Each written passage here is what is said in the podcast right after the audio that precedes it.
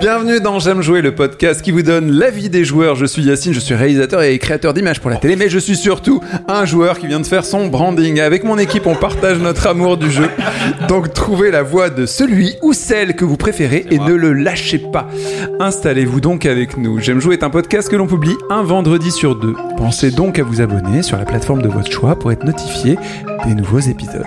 Si vous aimez ce podcast, la meilleure façon de le soutenir est de laisser un avis 5 étoiles. Ça permettra à d'autres de le découvrir plus facilement. Ou nous donner de l'argent. dans la nuit. Ouais, nous donner de l'argent, sinon. ouais. c'est- Aujourd'hui, vous écoutez un épisode spécial, spécial, jeu indépendant. Donc on va passer un moment ensemble. Mettez-vous à l'aise. Mettez-vous à l'aise. Et c'est parti pour un épisode spécial jeu indé.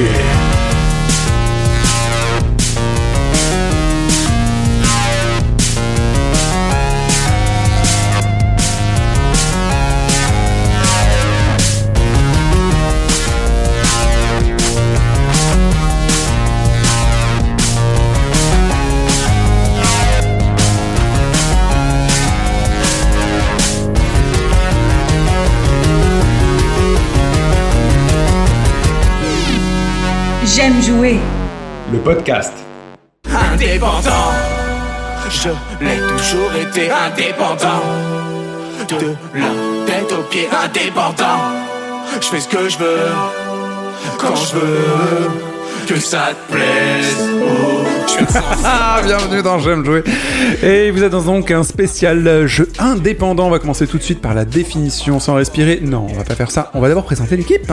Je suis avec Antoine. Bonjour. Eh, bonjour Antoine, comment vas-tu? Eh bien, ça va plutôt bien. Ça va bien depuis la dernière fois? Tout à fait. Oh, T'as l'air en pleine forme. Je suis en pleine forme, je suis en train de boire du Tropico, je suis euh, en pleine forme, plein de sucre, plein de fruits. Il y a aussi Manu qui rigole en face. Bonsoir, euh, bonjour, ça recommence, il faut qu'on attende. salut Yacine, euh, salut l'équipe, ça va? Super, et ben moi je bois pas du Tropico, je bois une Affligum cœur de châtaigne, et c'est pas mauvais malgré ce petit goût de sirop. Eh ben, très bien. Ce podcast n'est pas sponsorisé, mais on s'en mais veut. n'hésite pas, balance là-dessus. On est libre, tout, on est libre, pas de souci. C'est vrai qu'on est libre, euh, Philippe. Laurent, comment vas-tu? Salut, bah ça va bien. euh, J'aurais bien bu une bière euh, au goût châtaigne, mais. Euh, Y en a plus? Manu. non, non, je non, non, je- moi je suis euh, très bien avec mon coca. D'accord, très bien. Guillaume de l'autre côté fait le son et nous regarde. Bah ça va très bien, très bien, merci. Et vous euh, Moi je me suis toutes les régalé de fraises avant de manger aussi, avant de manger, avant le podcast. C'est vrai qu'il reste des fraises là. T'es sûr que c'était des fraises? Euh, ouais, des fraises euh, à l'eau de vie, voilà. Non, non, elles étaient très très bonnes, tes fraises. Et euh, bah, moi, je suis euh, à une boisson cristalline. Donc, nous faisons un spécial jeu indépendant, contrairement à ce que vous pourriez croire. Et on commence tout de suite par la définition du jeu indé. Donc, euh, l'expression euh, jeu vidéo indépendant, comme dans le secteur de la musique ou du cinéma, désigne des jeux vidéo créés sans aide de financement d'un éditeur de jeux vidéo. Présent euh, dès le début dans l'informatique grand public, le jeu vidéo indépendant connaît une montée en puissance depuis le début des années 2000, notamment grâce à la distribution dématérialisée des jeux vidéo et la démocratisation des outils de développement. On reviendra un peu plus précisément sur la définition maintenant. Ce qui m'intéresse, mes amis, c'est quel est le premier jeu indé auquel vous auriez joué? C'est difficile parce que ça se trouve on a joué à des jeux et on savait pas qu'ils étaient indés, tu vois. D'accord. C'est, on lit pas forcément la pochette, genre ah, c'est un jeu endorsé par euh, Sony. Ah, Guillaume, toi, t'as une réponse? Le premier jeu indé auquel j'ai joué, c'était sans doute sur PC, enfin sur ordinateur, il y a très longtemps, et je savais pas que c'était un jeu indé, donc je le, je le compterais pas comme ça. Et c'est le même que moi, je pense.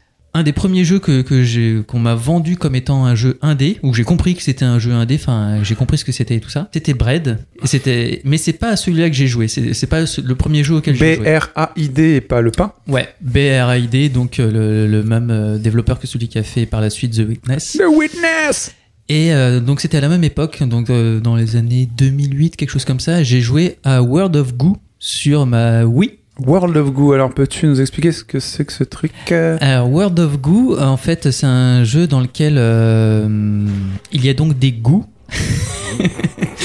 mais qu'on ne mange pas, Des couleurs. des goûts sans saveur.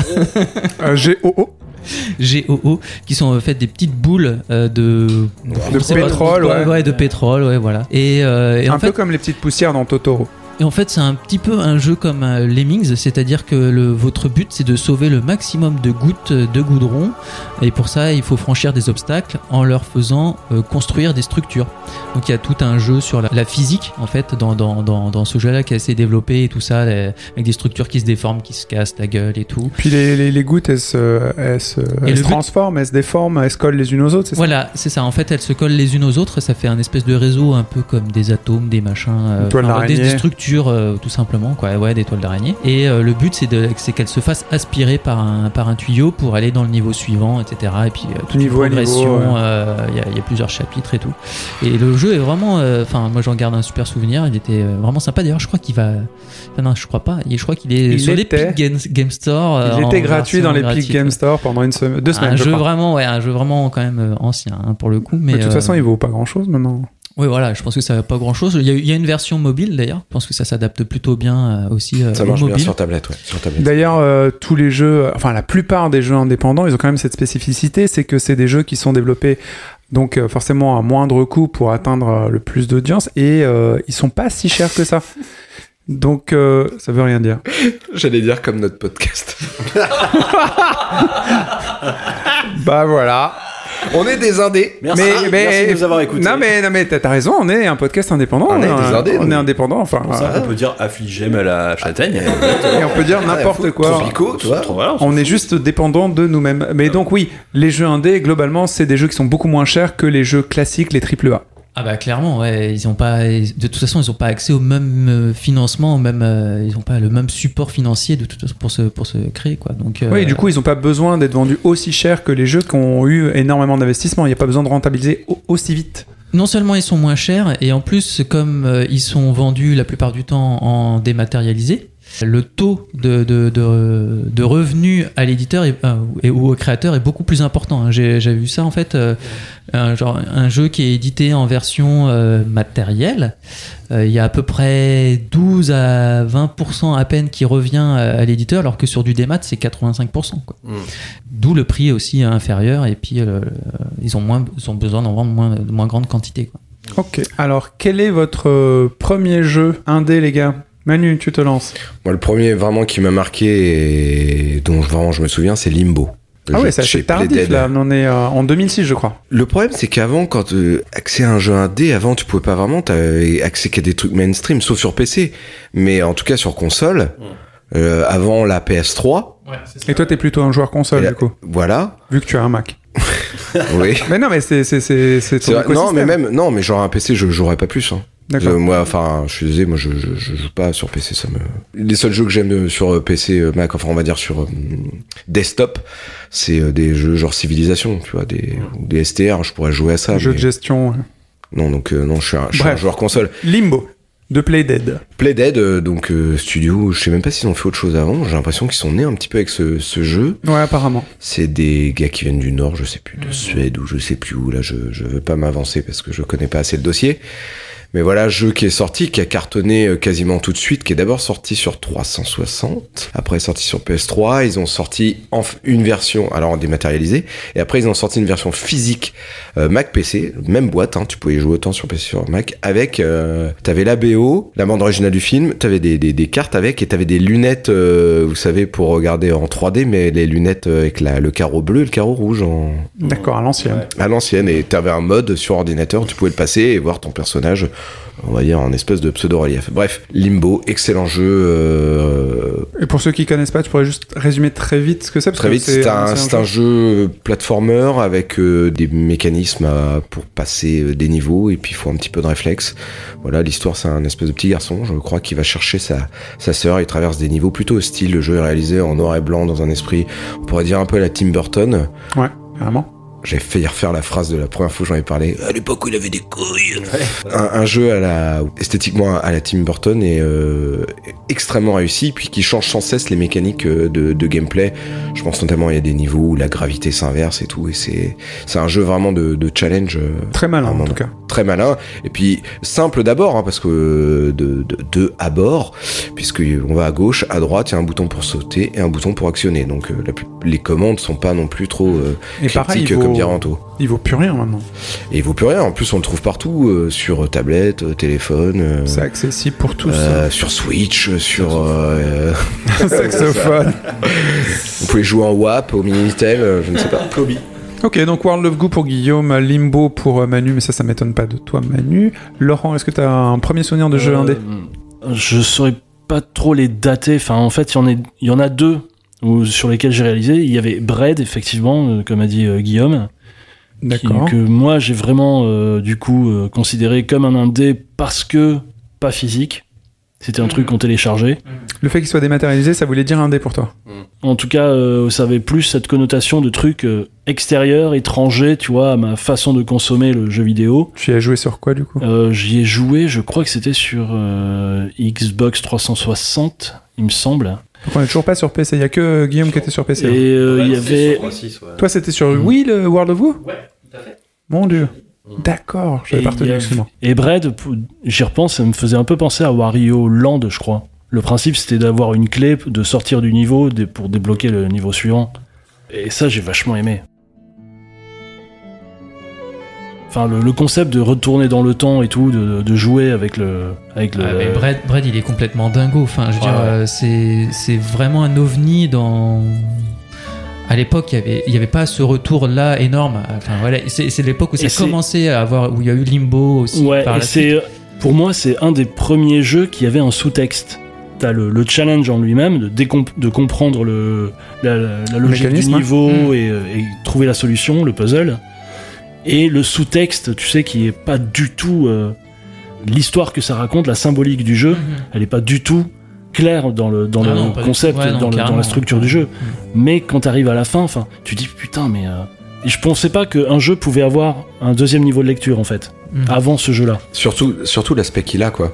L'aspect euh, graphique et même des- des- du jeu te, La- te, ouais. te laisse pas dire oui c'est un petit jeu avec des niveaux d'accord c'est Mm. un casse-tête euh, tu vois machin mais tu, tu, tu penses pas qu'il y a une couche supplémentaire Ouais. qui est ah ouais Et pour revenir sur Bread, vu que c'est euh, quand même un, un jeu de l'auteur de, de Witness, euh, mon dieu vivant que j'adore, euh, je comprends tout à fait. Et je n'ai pas fait de Bread et je vais Ah, m'empresser de en le fait, tu faire. rates quelque chose. Il faut Mais tu effectivement, bah, vu que je voue un culte à ce monsieur, il faut absolument que je joue à ce jeu. Et- Mais ce qui me gênait justement, c'est l'aspect visuel. Mais l'aspect visuel m'a beaucoup gêné au début. Ah, le c'est fait que ce soit un jeu de plateforme comme euh, les anciens, mais vraiment les vieux jeux, avec un, une espèce de, de patine un peu euh, Ouais. jaunasse, Ouais, un peu caca, vieillot, pipi, ouais, ouais, ouais. euh, Il y a un Ah. peu une image d'épinal en fait dans le Ouais, voilà, le euh, truc genre euh, c'est un jeu de grand-papa Ouais. euh, mm, mm. avec le personnage qui a une grosse tête euh, et un euh, personnage de Metal Slug moi je trouve Ouais. ouais, enfin tout ça ça avait l'air un peu jeu de jeu de papa et ça m'intéressait pas trop. Et effectivement, C'est j'y ai vrai. joué un petit Mm. peu, je sais pas sur quel support et j'ai pas accroché parce que j'ai pas trop compris ce qui se passait parce que le type de gameplay, je vais de droite à gauche pour aller au bout du niveau puis après on en fait un autre euh, qui est un peu différent. J'ai rien compris en fait. Et la Ça va première fois que je Ça va tellement au-delà de ça, c'est c'est hallucinant ce que ça Mais ouais, ouais, comme c'est clair. mécanique de jeu. hein. Ouais, Moi, ça c'est m'a c'est retourné la fou, tête. hein. hein, en Ouais, vrai, ouais. quoi. Mais c'est peut-être un des aspects des jeux indés, on y reviendra plus tard, c'est que parfois le premier abord, il est un peu rude Mais je suis d'accord avec toi. et après les portes s'ouvrent et on se dit oh putain, Il j'ai est pas, pas- l'habitude de C'est ce vraiment type pas de le goût. jeu sexy, c'est le jeu que j'ai que j'ai fait parce que j'en ai vraiment entendu parler par euh, sa réputation en fait. hein. Euh, Mais c'est vrai que euh, c'est pas mainstream ça donne Et, euh, pas ça donne pas envie quoi. Ça fait pas bander. Et quoi. à la manière dans The Witness, c'est vraiment, vraiment le jeu où dans, tu fais un niveau, t'y arrives pas et t'y penses toute la nuit. Tu réfléchis toute la nuit à comment tu peux, Pendant Faire, des heures, il m'a mis la comment tu peux manipuler euh, le truc pour euh, amener le- la clé euh, à la porte, quoi. Je vais mettre la clé à la porte pendant des heures. Ouais, je vois l'idée, je vois tout à fait l'idée, mais ça m'arrive. Euh, Antoine, quel est ton premier jeu indé si tu en as eu un Super Meat Boy. La super boule de viande. Donc ça, c'est ton premier jeu Super boule de viande, c'est le premier jeu que j'ai vraiment identifié comme jeu indépendant. Euh, j'ai dû forcément jouer à quelques jeux indépendants sur PC à droite à gauche, mais j'en avais. sans le savoir Bah voilà, exactement comme Manu. Moi, j'avais pas du tout cette conscience-là. Enfin, je- exactement comme Manu. Moi, je suis plutôt un joueur console et euh, T'as ouais, joué sur quoi du coup? Sur Xbox 360 euh, à l'époque. Bah, si tu connais pas, euh, cher auditeur, Super Meat Boy, euh, je sais pas ce que tu fais là. Eh ben, il veut découvrir, justement. veux découvrir, Parce eh que bien- ça vaut le coup. Eh bien, ça demande beaucoup de skills. Super hein. Meat Boy, donc un petit jeu de plateforme euh, aux initiales qui ressemble étrangement à Super Mario Bros. Tu prends un Super Mario Bros de gauche à droite, machin. Tu lui fais euh, prendre un kilo de, de kétamine et c'est Super Meat Boy. c'est un peu, euh, ouais, c'est un peu, euh, voilà, c'est du Super Mario mais extrême plus plus plus avec un gameplay qui est euh, aux petits oignons, une physique qui est incroyable et c'était assez unique d'avoir euh, des sensations de jeu comme ça alors que ça allait complètement à contre-courant de tout ce qui se faisait effectivement sur cette période-là de la Xbox 360 c'était vraiment les gros jeux, les gros studios américains. Super Mario à l'ancienne, hein. C'est- c'est bien, ouais, c'est vraiment voilà. les tout premiers Vraiment, Mario qui étaient premiers, durs avec les niveaux où tu te casses la gueule, avec la difficulté Exactement. des premiers Mario. Exactement, tu, tu tombes dans un trou, bah t'es mort. Enfin, c'est voilà, avec une grosse inertie, avec euh, des, une grosse échelle de valeur sur les sauts que tu peux faire, tu, enfin, une vraie physique sur le perso, quoi. Et on est vraiment dans cet esprit-là sur Super Meat Boy. Ouais. Manu? C'est un jeu 1D en 2D. Waouh. Et euh, un peu trash euh, quand même, euh, Ouais. Super Meat Boy. euh, Il y a un esprit- Parce qu'on le compare à Mario, mais il faut. faut- Ouais, ouais, voilà, ça- Il y a de la bidoche. Hein. Ouais, ouais, c'est c'est la version un peu euh, hémoglobine du truc, quoi. D'ailleurs, la, la, la bande originale. La bande originale originale de Super Meat Boy est un peu, euh, un, un peu esprit métal, on va dire, esprit parce que pas dans les sonorités. Euh, je dis bien bande originale originale, puisque c'est une bande originale qui a été refaite pour la sortie sur PS3, puisqu'il y avait une question de droit, je crois, et malheureusement elle est beaucoup moins bien. Mais bon, c'est un petit point de détail. Super Meat Boy, donc euh, à découvrir aussi, qui doit valoir absolument rien, 50 centimes. mais qui demande lui par contre, euh, contrairement aux trois jeux qu'on a cités auparavant, beaucoup beaucoup, de dextérité. ouais. Et c'est un, c'est, ce que j'aime beaucoup dans ce jeu, c'est que tu comprends tout de suite ce que tu fais. C'est tu avances, tu sautes, c'est tout. Et tu cours, c'est tout ce que tu fais. Enfin, t'as deux touches. Mais juste avec ces deux touches-là, tu vas avoir un- une échelle de difficulté qui va s'étaler devant toi, tel le tapis rouge à Cannes, et ça, et ça n'en finit pas, quoi. et ça continue. Et il n'y a aucune barrière d'entrée parce qu'on comprend tout tout de suite du coup. Ouais.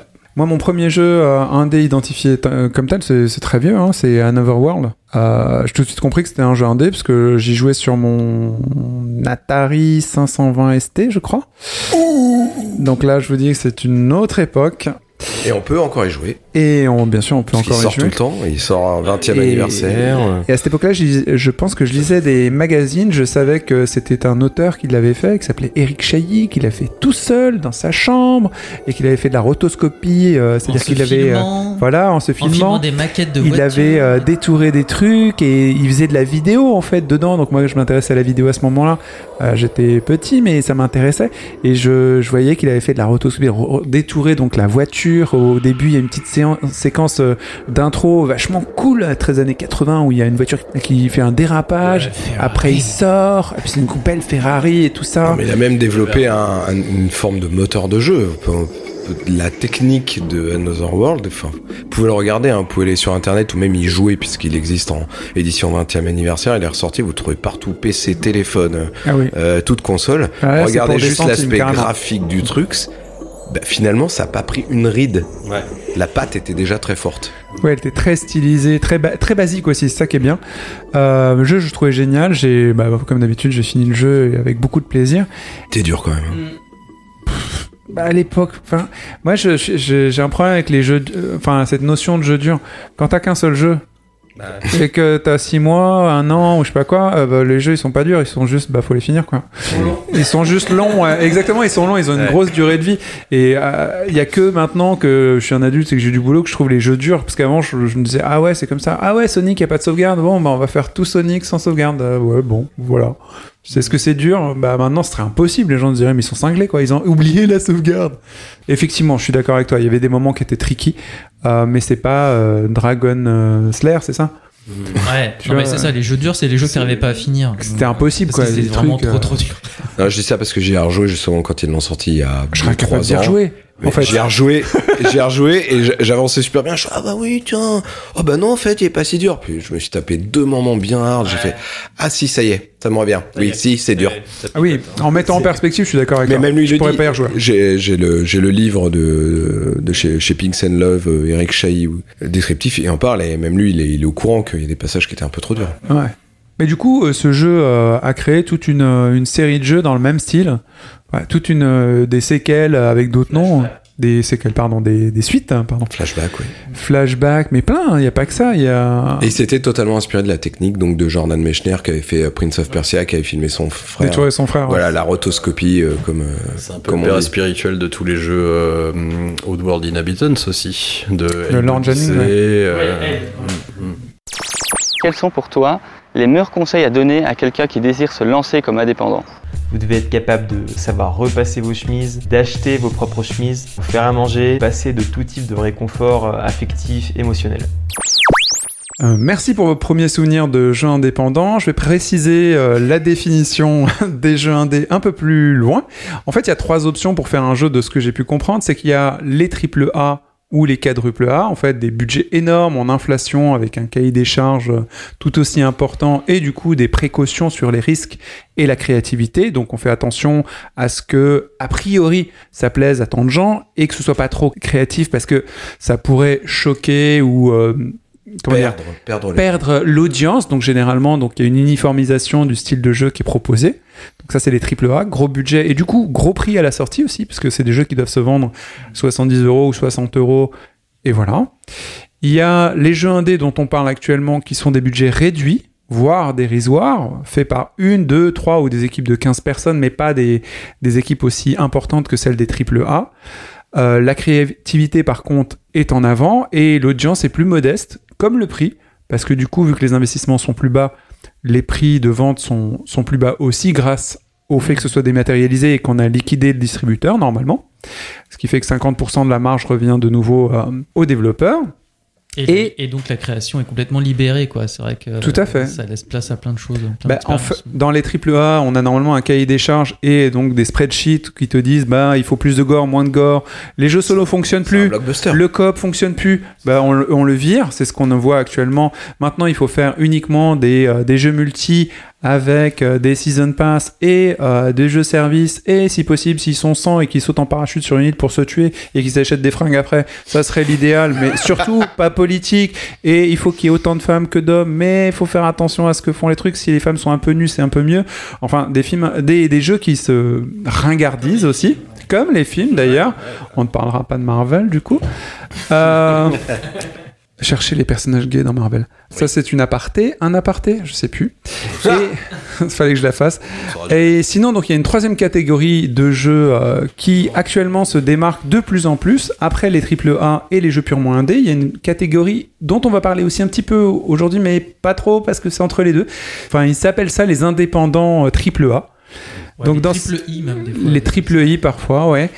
Ou les AAA indie, ça c'est Lorne Janning qui dit ça. Donc là-dedans, on peut retrouver Ninja Theory et du coup Lorne Janning. Euh, Ninja Theory, c'est ceux qu'on fait euh, Senua Sacrifice par exemple, qui est un très gros euh, triple A ou triple I. On retrouve du coup Senua Sacrifice ou les jeux de Lorne Janning comme Abe Odyssey et ainsi de suite. Des jeux avec un, en gros, un, c'est un développeur qui se, qui trouve assez de financement pour avoir un budget conséquent, mais qui développe un projet malgré tout audacieux. Donc il s'autorise à de la créativité, mais il trouve ses ressources financières ailleurs et il utilise le réseau de distribution des indépendants. Donc du coup, il squeeze quand même le distributeur. Et, c'est un espèce d'entre-deux. Donc on n'a pas euh, les gros budgets façon God of War, Uncharted, euh, Red Dead Redemption, euh, des triple A, mais on n'a pas non plus les jeux très minimaux qu'on peut retrouver ailleurs. Donc c'est un truc entre les deux. Et c'est pas mal aussi, quoi. Aujourd'hui, j'aimerais partager avec toi une méthode infaillible qui va te permettre de gagner 100 euros par jour en mettant en place un business rentable. On a cité quelques jeux indés auxquels, qui nous ont permis de découvrir euh, bah, la sphère indé. Est-ce que vous pensez qu'il y a euh, une spécificité dans la proposition de gameplay dans le jeu indé? Est-ce que euh, quand on va vers un jeu indé, qu'est-ce qu'on recherche en fait maintenant? Maintenant qu'on sait ce que c'est. Virgile serait là, il te dirait un petit budget, Un jeu pas cher. un jeu pas cher. Est-ce que c'est une contre-proposition par rapport à tout ce qui est proposé par les triple A, des jeux hyper marketés et finalement assez formalisés? Guillaume?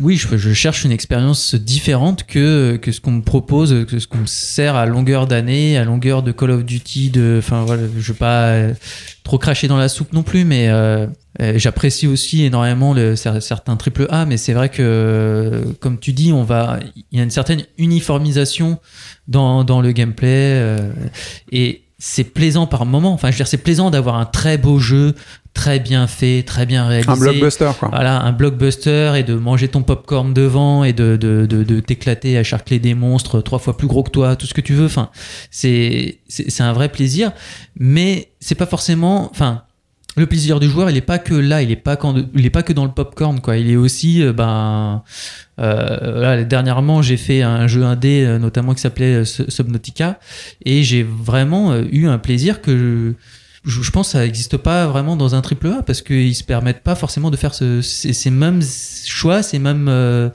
ces mêmes expériences en fait de, dans le jeu. Ils proposent pas la même expérience aux joueurs, quoi, tout simplement. La liberté qu'ils ont, ils te la donnent aussi finalement. Parce que du Oui, tout, tu trouves pas dans le même pattern. Exactement. Et enfin, moi, il y a plein de fois où je me suis vraiment trouvé surpris, kiffé un jeu alors que il y a pas grand chose dedans. Je sais pas, Papers Please, j'ai surkiffé le jeu en jeu indé. euh, vraiment basique de chez enfin basique de basique dans sa réalisation mais pas dans ce qu'il propose.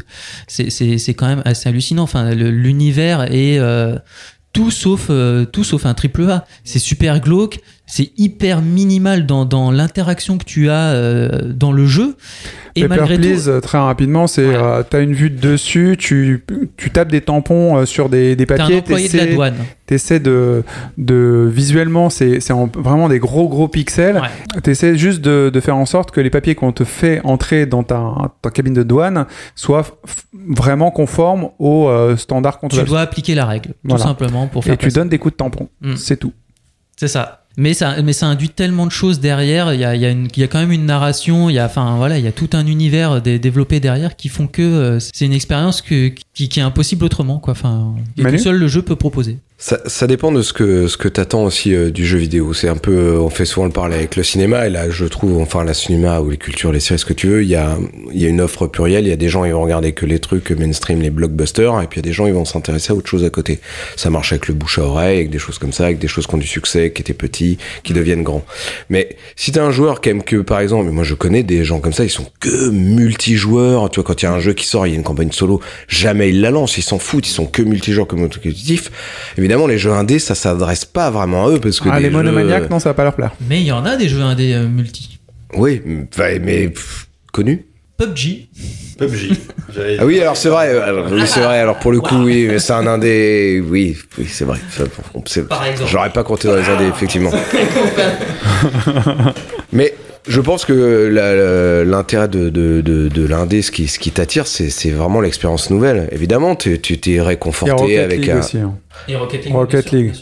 Maintenant. Mais PUBG non plus. Hein. Non, je veux finir, je reprends une petite phrase. Les monomaniaques. Non, non, mais euh, l'indé, mais l'in- l'indépendance, c'est, c'est, c'est plutôt une nouvelle aventure. Et ce qui est vraiment intéressant dans les jeux indés, c'est que c'est des gens qui s'affranchissent justement des règles mainstream de euh, des, des carcans, des caricatures de ah mais les gens ils attendent ceci, ils attendent cela. C'est plutôt de- presque des artistes quoi. Ils viennent avec une nouvelle expérience, une nouvelle vue et et, et des fois heureusement et sou- souvent même il y y en a qui cartonnent et et ça tire un petit peu le truc vers le haut. Mais les éditeurs, enfin des éditeurs, les constructeurs de, con- de consoles l'ont bien senti parce que depuis la PS3 et la 360, c'est vraiment quelque chose qui est mis en avant. Et là, la Switch encore plus. Et ça, tout ça, ça a été rendu possible grâce à, à la dématérialisation et au store aussi pour les, les pour euh, Sony ou, euh, ou Xbox quoi. Sans, sans le store, c'était pas possible de pouvoir proposer ces, ces jeux-là aussi. Ça coûtait trop cher de sortir en Ouais, mais ils ont décidé de miser dessus, ces, ces constructeurs-là. Ouais, ils sont pas dit genre, complètement. on Mm. vend que nos licences et tout, puis ça, ça reste dans un coin. Ils ont, ils ont, ils ont vu quand même qu'il y avait un, un truc, un potentiel, quoi, un vrai marché à prendre. Et, et ils ont eu raison. Alors après, j'espère qu'ils leur prennent pas trop d'argent aux indés, Surtout quoi. Microsoft au départ. Chez Sony, au départ, les indés. euh, Ouais, voilà. C'était tout petit. Ouais. Donc finalement, les jeux indés, c'est une euh, contre-culture vidéoludique. On propose autre chose par rapport au gros courant mainstream. Et là, on peut voir des choses. Moi, j'ai déjà entendu un truc sur les jeux indés que j'ai j'ai pas trop aimé, parce que je trouve que c'est assez faux. C'est, euh, en gros, les jeux indés, c'est pour des jeux de niche. Et c'est pas du tout la sensation que j'ai. C'est pas des jeux. Parfois oui, mais c'est pas des jeux spécialisés la plupart du temps. Moi, quand je tombe sur un jeu indé, et généralement je tombe dessus, c'est aussi un problème parce que j'aimerais plutôt les trouver de moi-même et euh, des choses comme ça. Mais euh, j'arrive et je découvre un- une histoire, et souvent l'accès est difficile. Arriver à trouver un jeu indé, c'est difficile. Mais quand je tombe dessus, je suis pas sur un jeu de niche, je me dis waouh, il me raconte quelque chose à moi que j'aurais pas envisagé dans le jeu vidéo souvent.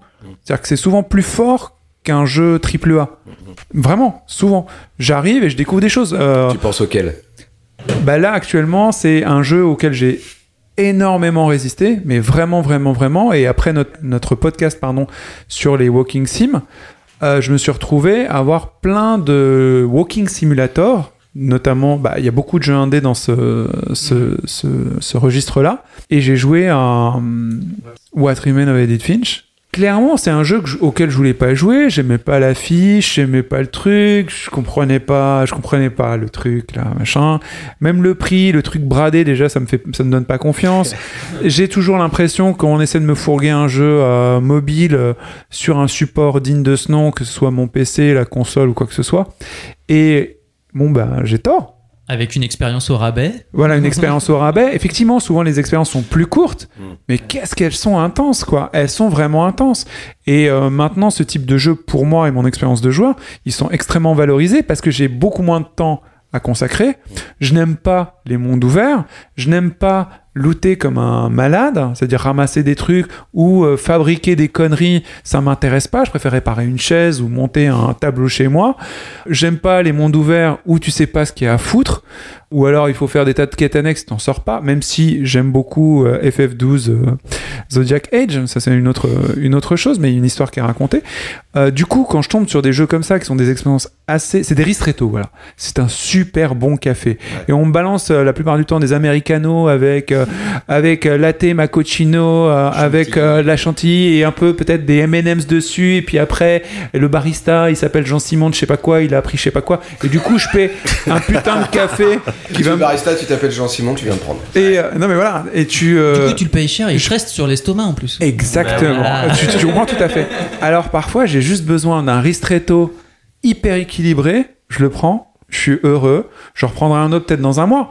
Mais celui-là, je m'en rappelle. Celui-là, au moment où je l'ai pris, il m'a vraiment fait du bien. Et souvent, c'est une surprise. C'est-à-dire que ce qui est marrant avec les jeux indés, ils se vendent, ils ont moins accès à la, à la com et à la promotion.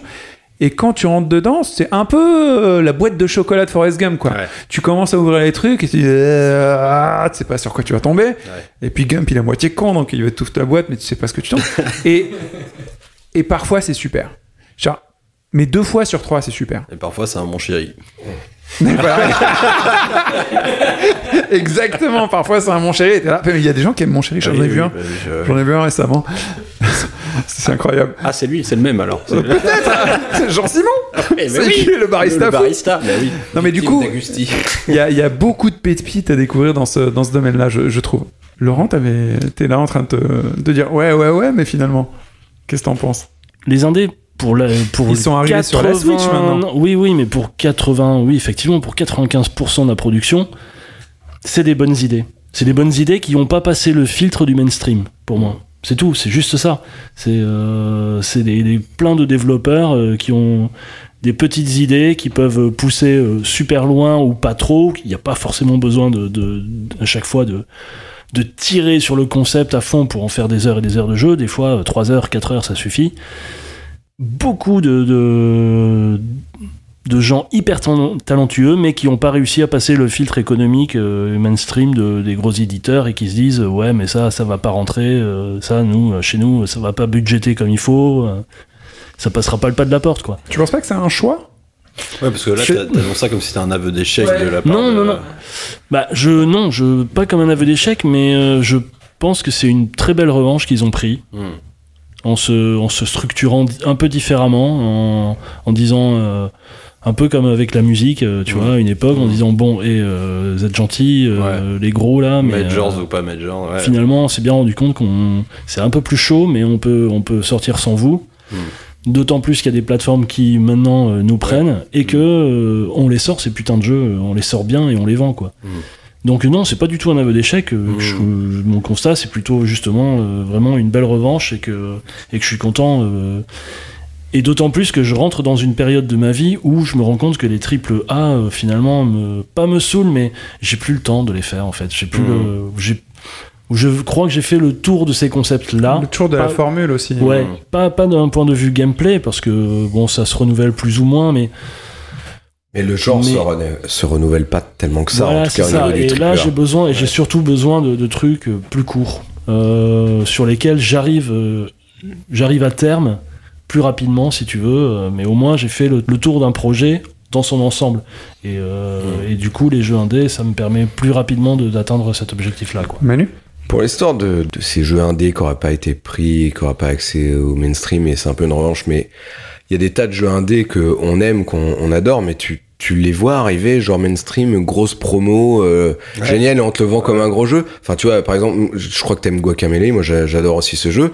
Moi, je vois pas Sony mettre ce jeu en avant. euh, Ouais. Tout à coup, je fais ouais, et je lui mets, je fais ouais, c'est un petit jeu en fait. Hmm. Tu vois, je l'aimerais finalement moins parce qu'il me serait présenté comme un gros et en fait c'est un petit. On a peut-être nous aussi une, une notion d'échelle par Ouais, rapport euh, au jeu. Please Bah, en on a Unreal Engine 4, bon. Non, mais on a une notion- d'échelle parce 3D qu'on nous a inculqué cette notion d'échelle, je pense. C'est que euh, depuis, euh, depuis euh, hyper longtemps, enfin, il y a rien, il y a aucune com qui a été faite dans le dans ce sens-là pour euh, faire, euh, pour vraiment mettre en avant et de façon, on va dire entre guillemets spectaculaire, tu vois, les, les petits jeux. Si t'es habitué pendant euh, depuis très longtemps à une nouvelle façon de communiquer et on te dit euh, Guacamele, il y a euh, Limbo, il y a machin truc, euh, et ils te les sortent. Enfin, il y a des moyens de communiquer, de sortir Si, des si, trucs de a- façon Il y balèze. a des petits jeux qu'ils ont mis en avant, notamment, bon là c'est du copinage, c'est Knack sur euh, PlayStation. Ouais. C'est vraiment un petit jeu, ils l'ont mis en avant Ouais, comme c'est des pas un jeu indé. Indé, ouais. Oui, mais il- il- c'est pour, enfin pour moi ça devrait être un jeu indé Oui, parce que c'est vraiment un un jeu petit indé. jeu quoi. Ça devrait pas sortir, je pense. même. Même ouais. Merci Ouais. Marc Cerny. Euh, je pense que en même temps, finalement, la grosse com euh, sur euh, sur les petits jeux, il n'y a pas forcément besoin. La meilleure com qu'ils puissent faire, bah, c'est le bouche à oreille qui fonctionne. Tu vois, il y a des jeux, euh, effectivement, dans l'eau, il y en a qui trinqueront euh, à cause de ça, mais mais il y a beaucoup de jeux, tu vois, qui euh, qui ont une espèce de de, de de comment on appelle pas de progression, mais de succès fulgurant parce que il y a eu une espèce de hype qui s'est faite du bouche à oreille, tu vois, avec les réseaux, Mhm. Twitter, machin, un truc, tu vois, Katana Zero. Ouais. Alors peut-être, peut-être un poil surestimé, mais il n'empêche que moi je l'ai regardé pendant 3-4 jours, une semaine, euh, comme ça, euh, en me disant ah c'est joli, mais ça m'intéresse pas plus que ça, quoi. Ouais. J'ai vu le mot retour dans le temps. Tu vois, Allez, ça m'a hypé, bam, Ouais. et euh, Mhm. et t'as, je sais pas, et dans la, dans les deux jours qui ont suivi, euh, coïncidence, enfin c'est pas une coïncidence, mais c'est ph- phénomène de groupe dont j'ai fait, dont j'ai fait partie. Tout le monde avait streamé le truc, euh, YouTube était en folie dessus, euh, tout le lore était développé, euh, les mystères et tout machin. Enfin, Oui, Guillaume.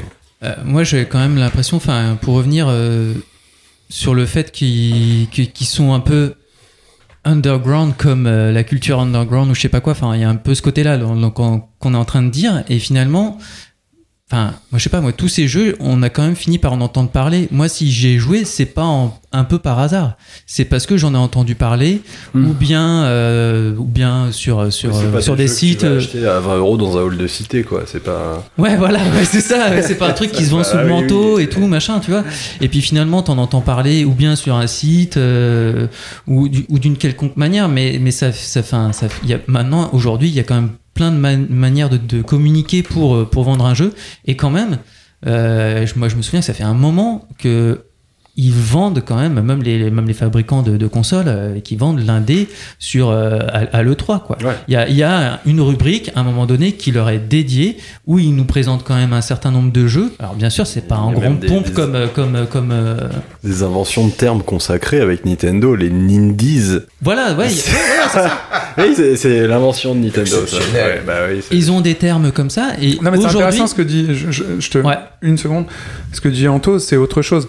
Euh, les Nindies et tout ça, c'est aussi la- l'envie de bouffer Mm. l'industrie indé. Ouais. Ok, on vous fait une place, mais on va vous phagocyter. faut Ouais. récupérer quelque chose. Mm. Ah, c'est déjà sûr. le cas. hein. Pour être sur le store, euh, tout le monde n'a pas accès au store. Bah, Enfin, mon, jeu préféré de l'année dernière, le 360, c'en est, euh, c'est beaucoup plus facile. je Mon jeu préféré de l'année dernière, il s'est débarrassé de tout ça. Au Bradin, Ouais. le mec avait fait Pepper Please, Mm. il a fait son truc tout seul, c'est super.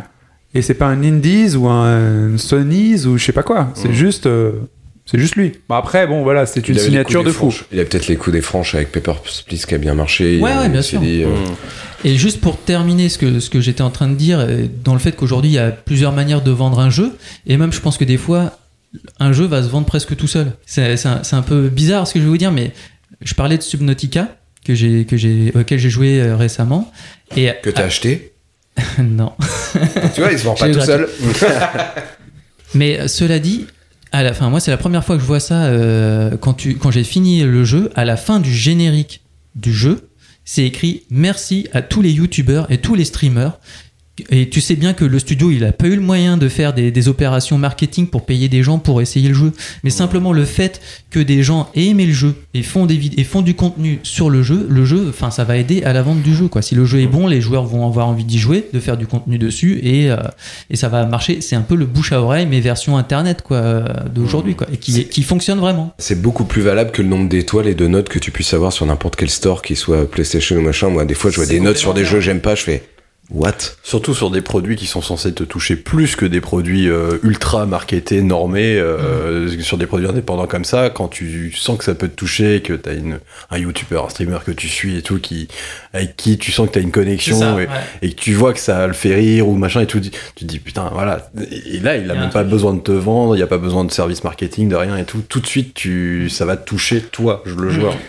Je vais euh, juste revenir sur un truc que disait euh, Laurent concernant le fait qu'ils soient visibles ou pas, ou que peut-être euh, ils n'ont pas accédé à plus de financement et ainsi de suite. Je pense qu'il y a un équilibre dans tous les types de jeux en fonction de la proposition qu'ils ont à faire et de l'histoire qu'ils ont à raconter. Dans la musique notamment, on retrouve ça. Bah, avant, il y avait le rock indé.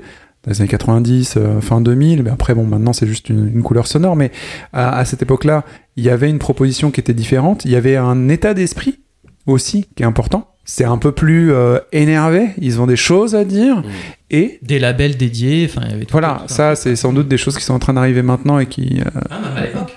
Non, non, mais je pense euh, des jeux là, je parle, je parle de jeux.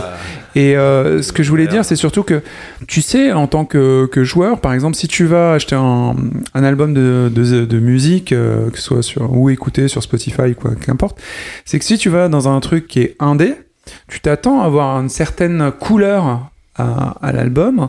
Peut-être que tu vas avoir euh, pas un orchestre philharmonique et un enregistrement de euh, studio façon Beyoncé, où euh, tout est nickel et hyper travaillé avec un chœur de 70 personnes et euh, un mix incroyable. Tu vas peut-être pas avoir de mix, tu vas peut-être avoir un type a cappella avec sa gratte qui te fait une espèce de truc acoustique euh, un peu rugueux, un peu folk et ainsi de suite, ou tu vas avoir un mec qui va faire... Mais la proposition, le texte, l'univers, l'univers, lui, va être bien plus euh, riche parce que singulier.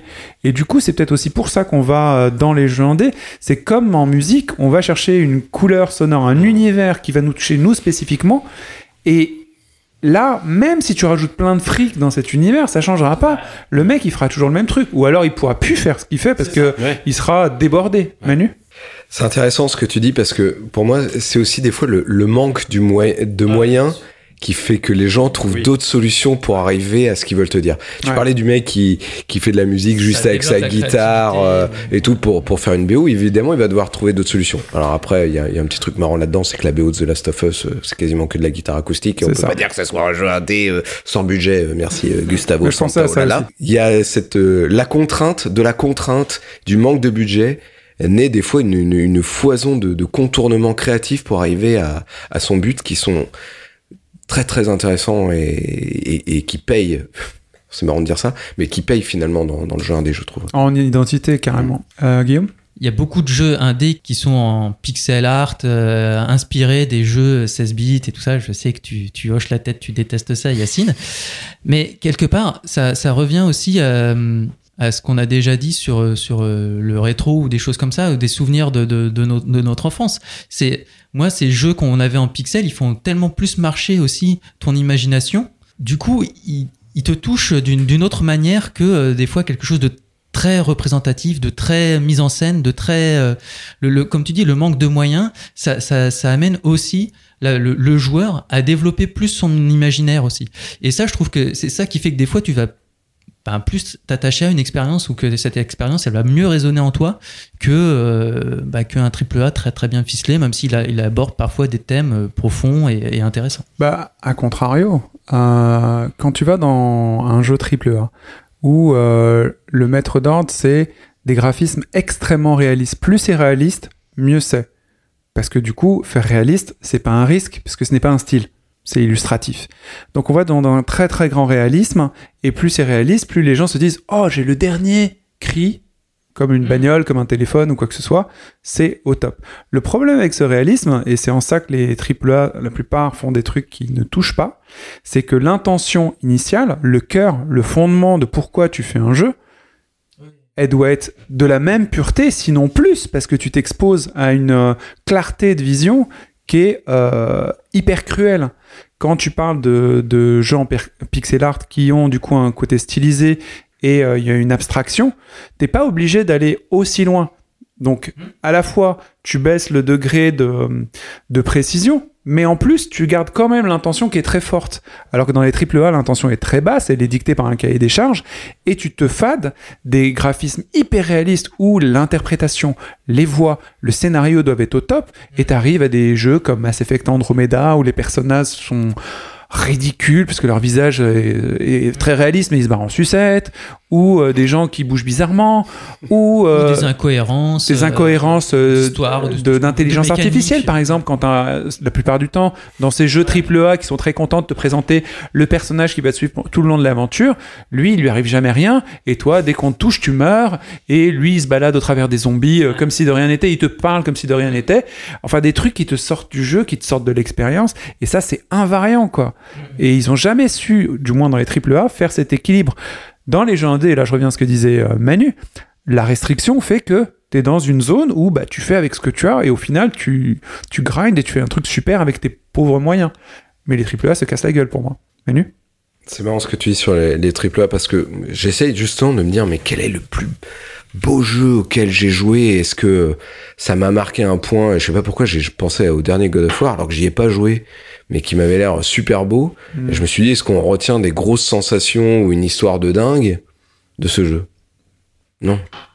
Pas comparable. Moi, le Bah après m'a euh, fâché personnellement ce God of War. Je l'ai trouvé euh, justement que c'était le, c'était un peu le, la quintessence de ce qu'il fallait pas faire dans le triple A en fait. Euh, on se réinvente, non.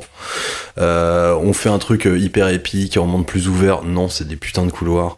On va te mettre 12 000 ennemis plus fort machin, non, c'est du color swap quoi. Tu prends le même ennemi, tu le mets en bleu, en jaune et tout, et c'est ça de A à Z sur tout le jeu quoi. Et à la fin, tu te dis ouais, c'était beau, c'était bien réalisé, c'était bien emballé et tout, et un plan caméra unique, quoi. Genre, ça coupe jamais. Enfin, un truc de réalisation assez dingue. hein. Ils ont fait un pari euh, quand même fou de réalisation sur ce jeu, mais c'est vrai qu'au final, ça. Mmh, mmh. il y a deux qu'est-ce que choses- t'en retiens quoi mais il y a deux choses différentes, Ouais. c'est pas les, les mêmes choses. J'avais complètement oublié effectivement Moi- que c'était un plan séquence le jeu. Tu vois, J'ai là, tu viens de me. j'ai beaucoup. De toute façon, on charge, donc le plan séquence, ça, ça tient pas. On Mm. va pas faire le jeu en 40 heures. God of War, moi j'ai adoré, donc je suis à l'opposé de, de toi, euh, Anto. J'ai moins de sensations de God of War quand dans- que dans Obradin, quand Mm. dans The Witness, quand Mm. dans. euh, mais même Mario Kart, quoi. Ouais. Et il n'y a pas d'histoire dans Mario Kart, c'est Ouais. pas ça. Non, bien sûr, mais t'as- j'aime bien God of War. J'ai compris les enjeux, mm. mais euh, God of War, a un jeu très très proche de God of War dans les thématiques, c'est Senua Sacrifice. Mm. Il arrive même pas à la cheville de Senua Sacrifice dans, dans, dans à quel point tu te mets dans le personnage, à quel point tu es ouais. immergé, et ainsi de suite. Le jeu est fait avec beaucoup moins cher. Et même si tu vas chercher euh, plus bas, tu peux trouver d'autres jeux indés. Parce que Senua Sacrifice, justement, c'est un triple I, on va dire. Plutôt oui. Il y a des jeux qui sont quand même super mieux écrits et qui ont une intention très très claire et pas un cahier des charges délirant avec de la rejouabilité et ainsi de suite moi qui, m- qui me gêne énormément dans God of War parce que ouais. c'est complètement artificiel que c'est même dans même dans des jeux Nintendo il y a ça mais bizarrement ils l'amènent mieux et Mm. pourtant je suis pas un Nintendo fag moi Mm, mm, Il euh, Enfin, alors ça n'a pas valeur de règle du tout, hein, mais euh, moi j'ai cette impression que en général le jeu indé, il- bon, il a un, un avatar que tu incarnes, mais le jeu il s'adresse à toi. En fait, il te challenge, il te, il te raconte une histoire, mais il te dit, hé, écoute-moi, Mm. ou euh, tiens, euh, saute par-dessus cet obstacle, mais fais-le toi. Alors que dans un triple A, en général, on te met en présence Ouais, d'un ça, avatar ouais, euh, ouais. hyper hyper fort, hyper caractérisé.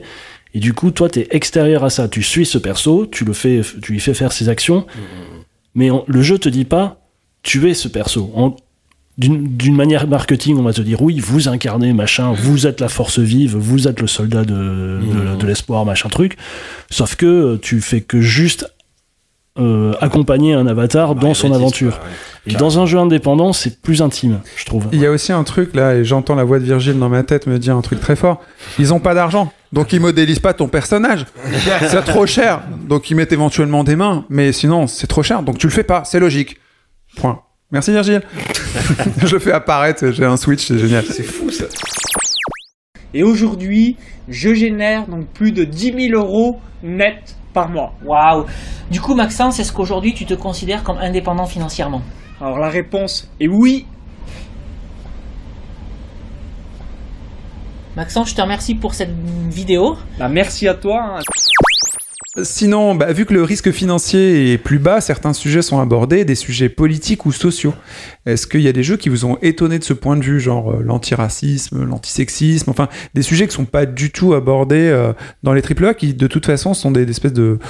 Ils sont très doux de- sur tous les aspects. Anto? La folie dans Hellblade.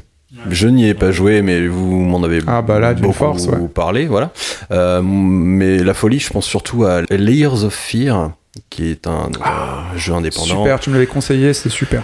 un jeu incroyable. euh, Un jeu qui te fait peur. un jeu qui fait qui est un peu qui est un peu flippant effectivement euh, voilà moi c'est toujours ma cam hein, euh, tu- me connais maintenant cher auditeur les jeux horrifiques tout ça c'est plutôt ma branche et euh, Layers of Fear bah justement depuis tout à l'heure je pense à Layers of Fear sur tout ce qu'on dit parce que je me dis le propos il est là l'intention elle est là elle est pure et sur le sujet actuel bah un truc qui sort vraiment des sujets que tu peux aborder dans des triple A ou dans des trucs classiques comme ça, la folie traitée de l'intérieur. C'est, enfin, jamais tu vois ça dans un triple A ou, enfin, jamais ils pourront se permettre de d'explorer comme c'est exploré dans Layers of Fear. Layers of Fear, pour euh, faire euh, rapide, c'est un jeu euh, en vue première personne où tu euh, déambules dans un espèce de manoir et au départ tu te dis ok ça va être un- une sorte de train fantôme, ils vont me faire apparaître des trucs, ok j'ai peur, j'ai pas peur, bon c'est le genre parfait, le genre de jeu parfait pour euh, pour euh, faire du du du, du, du jump scare et du YouTube et du Twitch et haha c'est marrant et tout.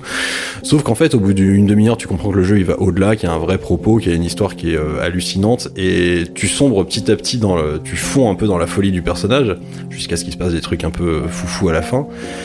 Euh, tu te dis mais la manière dont est construit le jeu c'est c'est totalement en accord avec le- l'histoire de fond et ça y est je suis trop chaud j'ai envie de refaire Layers of Fear du coup Je l'ai pas fini, je suis aux trois quarts. Ah, non mais ce jeu il est toujours sur ma PlayStation euh, et il doit coûter rien comme d'habitude hein, pour les indés, déjà hein. à l'époque il coûtait 15 balles donc euh, Donc voilà, c'est 5 euros, 3 euros. mais bon, oui c'est enfin C'est ce qu'il y a de bien aussi dans le jeu C'est indé, c'est cadeau. que tu prends pas de risques, quoi, la plupart du temps. bah oui Ouais, des risques modérés Tu comme dis, ah, les développeurs. 5 Ah, balles, il m'a pas plu, bon, bah oui, c'est 5 balles. Tu vois, t'as des gens, ils vont voir Détective Pikachu, bon, ils ont payé 10 balles, au bout d'un quart d'heure, ils se disent c'est de la merde, ils s'en vont, tu vois.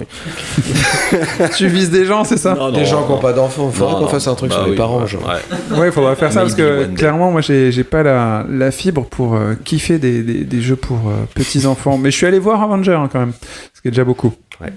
Vous sentez pas insulté, j'ai aimé. Qu'est-ce que je voulais dire? Oui, euh, moi, il y a des, des thèmes qui sont. Je trouve que c'est dans les jeux indés où il y a le plus, euh, où on parle le plus d'homose- d'homosexualité, Ouais. euh, d'acceptation, de découverte. Et vu qu'on te met dans les bottes euh, de quelqu'un euh, qui découvre euh, son genre ou sa sexualité, enfin, c'est c'est souvent assez pointu quand même. hein. Mm. Bah, c'est étonnant parce que. Il y a des jeux dont je peux pas parler parce que sinon je vais spoiler. Ouais, c'est horrible. ouais, je pense au même J'ai pensé au même aussi. ouais. et je- J'en ai deux là, là j'en ai deux, euh, comme papa tu me diras, mais euh, j'en- ai deux et, euh, et c'est et, et c'est dommage parce que c'est des jeux qui sont très réussis, l'intention est, est épatante. C'est dommage qu'on puisse pas les vendre. Bah voilà, tu parlais de, je reviens sur ce que disait Laurent, ils mettent pas assez l'accent pour les vendre et les promouvoir et tout ça. Je suis d'accord, sauf quand ils ont un besoin, ils donnent un nom qui est le leur, Nindies et autres euh, trucs. Là, il y a deux jeux que j'ai en tête qui défendent un truc est- Même si on peut pas spoiler, tu peux parler, tu peux citer les jeux au moins. Bah, non. Bah là, Ah, je- non, enfin, moi, il y en a un des deux, j'ai compris. Hein. Là, c'est pas possible, je, je peux pas. Alors, il y a deux jeux, euh, allez-y. Bon, je vais parler d'un autre jeu, du coup. On est, si les gens veulent savoir, on le mettra sur le Discord. Voilà, Ils ont on qu'à va, nous demander. on va le mettre sur le Discord privé, enfin, Discord Fiesta, vous allez sur notre site, vous l'avez. Comme une Euh, et on mettra tout ce que vous voulez là-dessus. Il y a une ribambelle de jeux qui sont mais chambés dans l'absolu. Même si t'es pas gay et t'en as rien à foutre des homosexuels, des gays, des trans, des machins, c'est pas ta cam. C'est immersif, c'est vachement bien et tu comprends mieux ton prochain, donc c'est vraiment bien. Et en plus, ça fait des. bah, déjà, il y a des, euh, histoires d'aventure, des histoires de puzzle, des histoires juste de, de mystère et ainsi de suite. En soi, le, gameplay lui-même est intéressant. Et je trouve qu'il s'est juste transposé dans d'autres problématiques et donc ça rend de fait le jeu intéressant parce que on n'est pas un GI qui va tuer de l'arabe, je ne sais où, ou du russe, ou du, du, mec qui est pas américain, euh, parce que c'est chiant. Euh, où on n'est pas dans l'espace et on n'a pas des muscles et pour tuer des, des grosses blattes euh, protéiformes. Enfin bref, ça change de, de l'habitude et c'est vraiment très bien. Moi, il y a un autre jeu du coup dont je vais pouvoir parler, un jeu qu'on a fait euh, avec Laurent, dont on a déjà parlé, mais qui était très très bien de, de ce point de vue. C'est un jeu français d'un studio parisien qui s'appelle Dontnod. Ils ont fait un préquel à un Live is Strange 2 qui s'appelle Captain Spirit. Et dans ce jeu, on parle de, de l'alcoolisme du papa. Donc c'est un petit spoiler, euh, de toute façon, euh, voilà. Euh, mais on arrive tr- très vite là-dessus, donc rassurez-vous, ne m'engueulez pas. Et c'est très intéressant parce que c'est euh, en filigrane, c'est pas à gros, à gros sabots qu'on va te montrer un méchant qui tape son fils ou je sais C'est pas, quoi. caricatural. Voilà, exactement. Et généralement, c'est souvent bien écrit. La plume des scénaristes ou des euh, narrative designers des jeux indés est surprenante, quoi. Je suis surpris parce que j'ai pas l'habitude. Moi, je joue souvent à des jeux euh, qui coûtent Maxime Rouzouf et qui font vachement très beau sur ta télé euh, 4K, machin truc. J'ai pas une télé 4K d'ailleurs, mais. euh, et du coup, je suis surpris par la délicatesse du propos et du jeu. C'est souvent très bien écrit. Je sais pas ce que t'en avais pensé, euh, Laurent, toi. Ah bah, je suis, euh, moi, je suis d'accord, je- c'était vraiment le, propos, il était amené vraiment en toute subtilité et en même temps, il était pas là pour, euh, tu vois, euh, honnêtement, enfin moi je l'ai pas senti comme vraiment accusateur comme ça pourrait être dans certains jeux. On te dit ouais, ah, le méchant père qui frappe son fils, enfin ça justifie rien, mais mais le jeu il est assez malin et intelligent pour dire, euh, pour le, déjà pour le montrer de façon assez subtile et en plus pour dire Ouais, mais il y, a des- il y a des circonstances atténuantes. Tu peux pas blâmer, quoi. Systématiquement, tu peux pas. euh, En bloc, pas en bloc. en Ouais. Et, euh, et du coup, en fait, tu, tu, en plus, tu, tu développes de l'empathie. Enfin, pour le père, pas vraiment, mais, mais pour cet univers. Et tu, dis, et tu deviens plus compréhensif par rapport aux événements que peuvent vivre euh, bah, cette famille et te dire. C'est c'est comme si t'étais juré à un tribunal en fait, parce que c'est- cette histoire. Tu vois, le, le, problème t'est présenté, tu fais c'est horrible, et quand tu connais les détails, tu commences à nuancer ton truc. Tu vas condamner quand même, mais ton propos, tu, tu vas avoir la, moins, la main plus leste dans la compréhension. Et puis surtout, quand, euh, contrairement- Romain est parti. hein. Moi, j'ai remarqué, j'ai remarqué un truc, c'est que souvent dans les jeux AAA, comme dans les séries télé euh, sur euh, TF1 ou France 2 spécifiquement, même France 3 à la rigueur, c'est que généralement, ils n'ont pas d'argent sur le plus important. Ils mettent pas l'argent sur le plus important.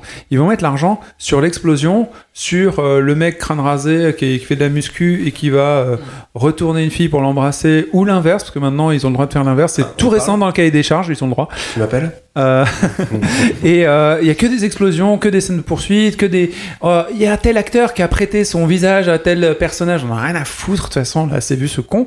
Ils mettent l'argent là-dessus, mais ils mettent pas l'argent sur le moment où ça va avoir le petit pas de décalage où toi, en tant que joueur, en tant que personnage, tu vas assister aux choses et tu vas les vivre et te forger ton opinion. On va pas te donner l'opinion d'emblée, tu vois. C'est toi qui vas vivre les trucs et du coup, tu disais qu'on était juré, bah tu vas découvrir que ah putain oui, effectivement c'est des zones de gris, mais j'aime pas ça. Et Manu, toi, toi, tu vis les choses d'une certaine façon. Moi, je vais avoir un autre point de vue, Anto aussi. Et après, quand on va en reparler, c'est ça qui est génial quand on reparle de genre de jeu, c'est que le vécu est un petit peu différent justement parce qu'il y a des zones d'interprétation. Et là, c'est ce que tu disais, Guillaume. Euh, ouais, je voulais rebondir sur les thèmes euh, qui sont abordés dans les jeux, enfin, les- des thèmes un peu plus originaux, on va dire, qui, qui peuvent être abordés dans les, dans les jeux indés, notamment bah, tout ce qui est totalitarisme. euh, Je te vois venir. Donc à travers notamment bah, Papers, Please, mais, euh, mais même un autre jeu, d'ailleurs, enfin je sais pas si c'est vraiment un jeu indé, mais j'ai j'ai vu qu'il était quand même considéré comme un jeu indé qui s'appelle The Blob. Oh, je le connais pas, c'est deux blobs. The Blob, ouais. Alors ça a été, enfin Sur c'était Wii sorti à euh, l'origine sur Wii. Sur Wii. D-E. DE plus loin Blob. Et Pas euh, du tout perçu comme ça, moi.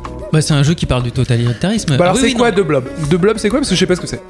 Non, bah, c'est pas un jeu qui va traiter du totalitarisme avec euh, avec un vrai discours dessus, mais c'est assez, euh, mais c'est euh, en fait, donc on incarne un blob, un personnage qui est un blob, c'est à la troisième personne et tout ça, et on est dans une ville qui a perdu ses couleurs, qui est aux mains d'une, euh, bah voilà, d'un régime vrai. totalitaire qui s'appelle Inct et qui a qui a confisqué toutes les couleurs. Et nous, notre but, ça va être de recolorer la ville, et de, de remettre de la vie, de la joie dans. C'est dans- choupi ça et c'est hyper choupi, c'est hyper mignon et tout ça.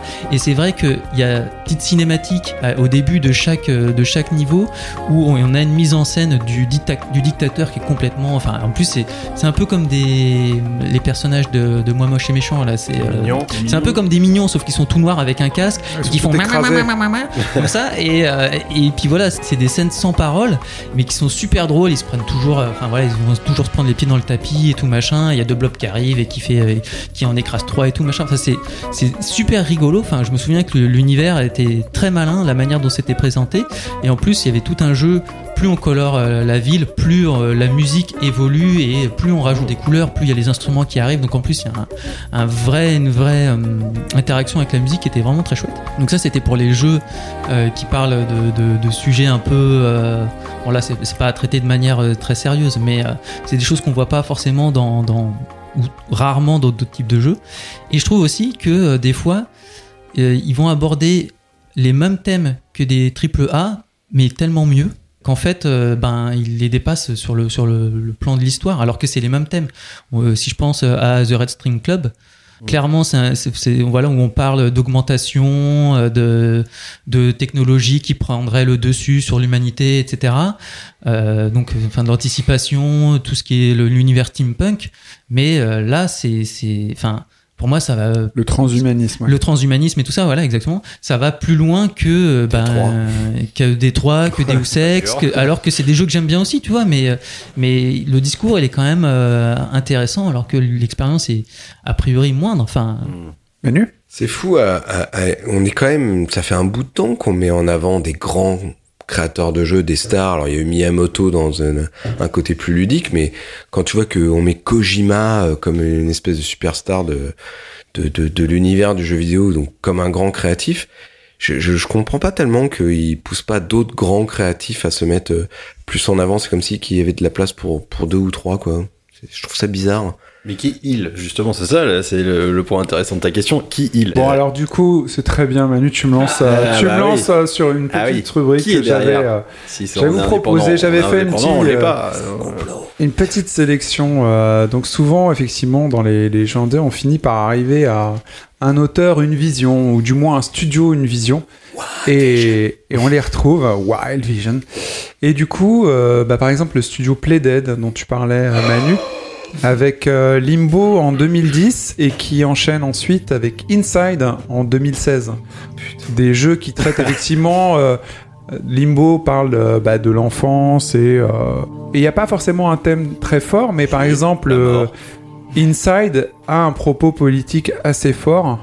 Sais qu'on a cru que c'était une suite ou une ressucée qui est Ouais. faite à un discours. C'est les mêmes mé- mécaniques quasiment, mais alors total. Là pour le coup, il y a un discours quoi. On a l'impression que c'est une suite, enfin c'est une suite stylistique, mais pas une suite euh, littérale. Et, le, et il est beaucoup plus fort que Limbo.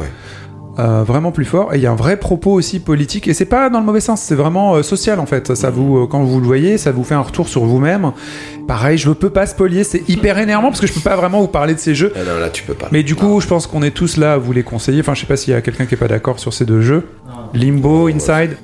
Donc ça, c'était le studio euh, 3000%. Playdead. C'est comme des marques maintenant, faut les retenir. Jamjoy approved. Yeah, James Joy approuvé absolument. Et il y a aussi le studio euh, That Game Company, moi que j'aime bien. Donc ils avaient commencé euh, en- avec euh, Flow en 2007, qui était un portage d'un jeu euh, Flash fait par Genova Chen, un des fondateurs et le créateur principal.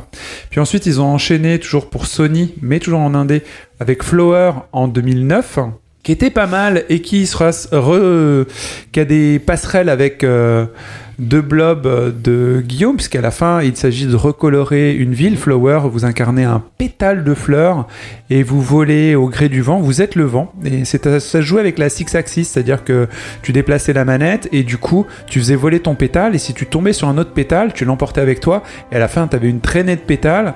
Et c'est super bien, ça a l'air un peu euh, cucu comme ça. Au final, c'est extrêmement cucu, mais hyper jouissif. C'est pas une traînée de péto Je ne sais pas, mais ça commence à sentir. Donc ça, c'est Flower en 2009. Et finalement, ils arrivent en 2012 à Journey. Et, Ah, là, je commence à raccrocher là. et Journey, là, du coup, c'est euh, l'orgasme pour beaucoup de, de joueurs et d'amateurs de, de jeux indés. Il y a plein de gens qui sont restés sur le carreau avec ce jeu et d'autres qui ont trouvé ça fantastique. Moi je suis mitigé. Moi je suis en- entre les deux. Je, T'es toujours mitigé là-dessus? je trouve ça un très beau jeu. euh, la musique est formidable et tout. Je, je sais pas. Soit faut que je me drogue pour mieux y jouer ou. J'ai adoré l'expérience. Après, ça revient. Moi, j'ai quand même. un- C'est ce que je disais tout à l'heure. Parfois, il faut un moment pour certains jeux. Et les Ouais, jeux a- indés davantage que les AAA. Les AAA, tu le mets n'importe quand, tu peux y jouer. ouais. Eh, Il y a des moments où tu y réponds beaucoup plus. Il y a des jours, moi, franchement, le truc avec Captain Spirit, le père Alcolo, enfin, ou même les autres Ouais. détails de ce truc, m'aurait saoulé. Ouais. Mais le moment où je l'ai vu, j'étais hyper content. Ouais, parfois, après euh, une semaine de travail harassante, Hmm. c'est le moment où t'aimes plus les humains et tu veux faire de la purée avec tout ce que tu vois à l'écran. Très content que tes ennemis soient euh, protéiformes, euh, blattes, euh, spatiales. euh. C'est ça. Mais un dimanche matin à 11h50, quand tu te réveilles, un peu endormi, tu lances le jeu, et là, t'as Captain Spirit, et tranquillement, t'essaies de faire voler ton petit truc en carton, puis après, tu parles à ton papa, ça marche vachement mieux. Et je pense que c'est peut-être pareil pour Journey, il y a peut-être un moyen pour Journey. Donc, Flo, euh, That Game Company, donc Flow, Flower et Journey en 2012.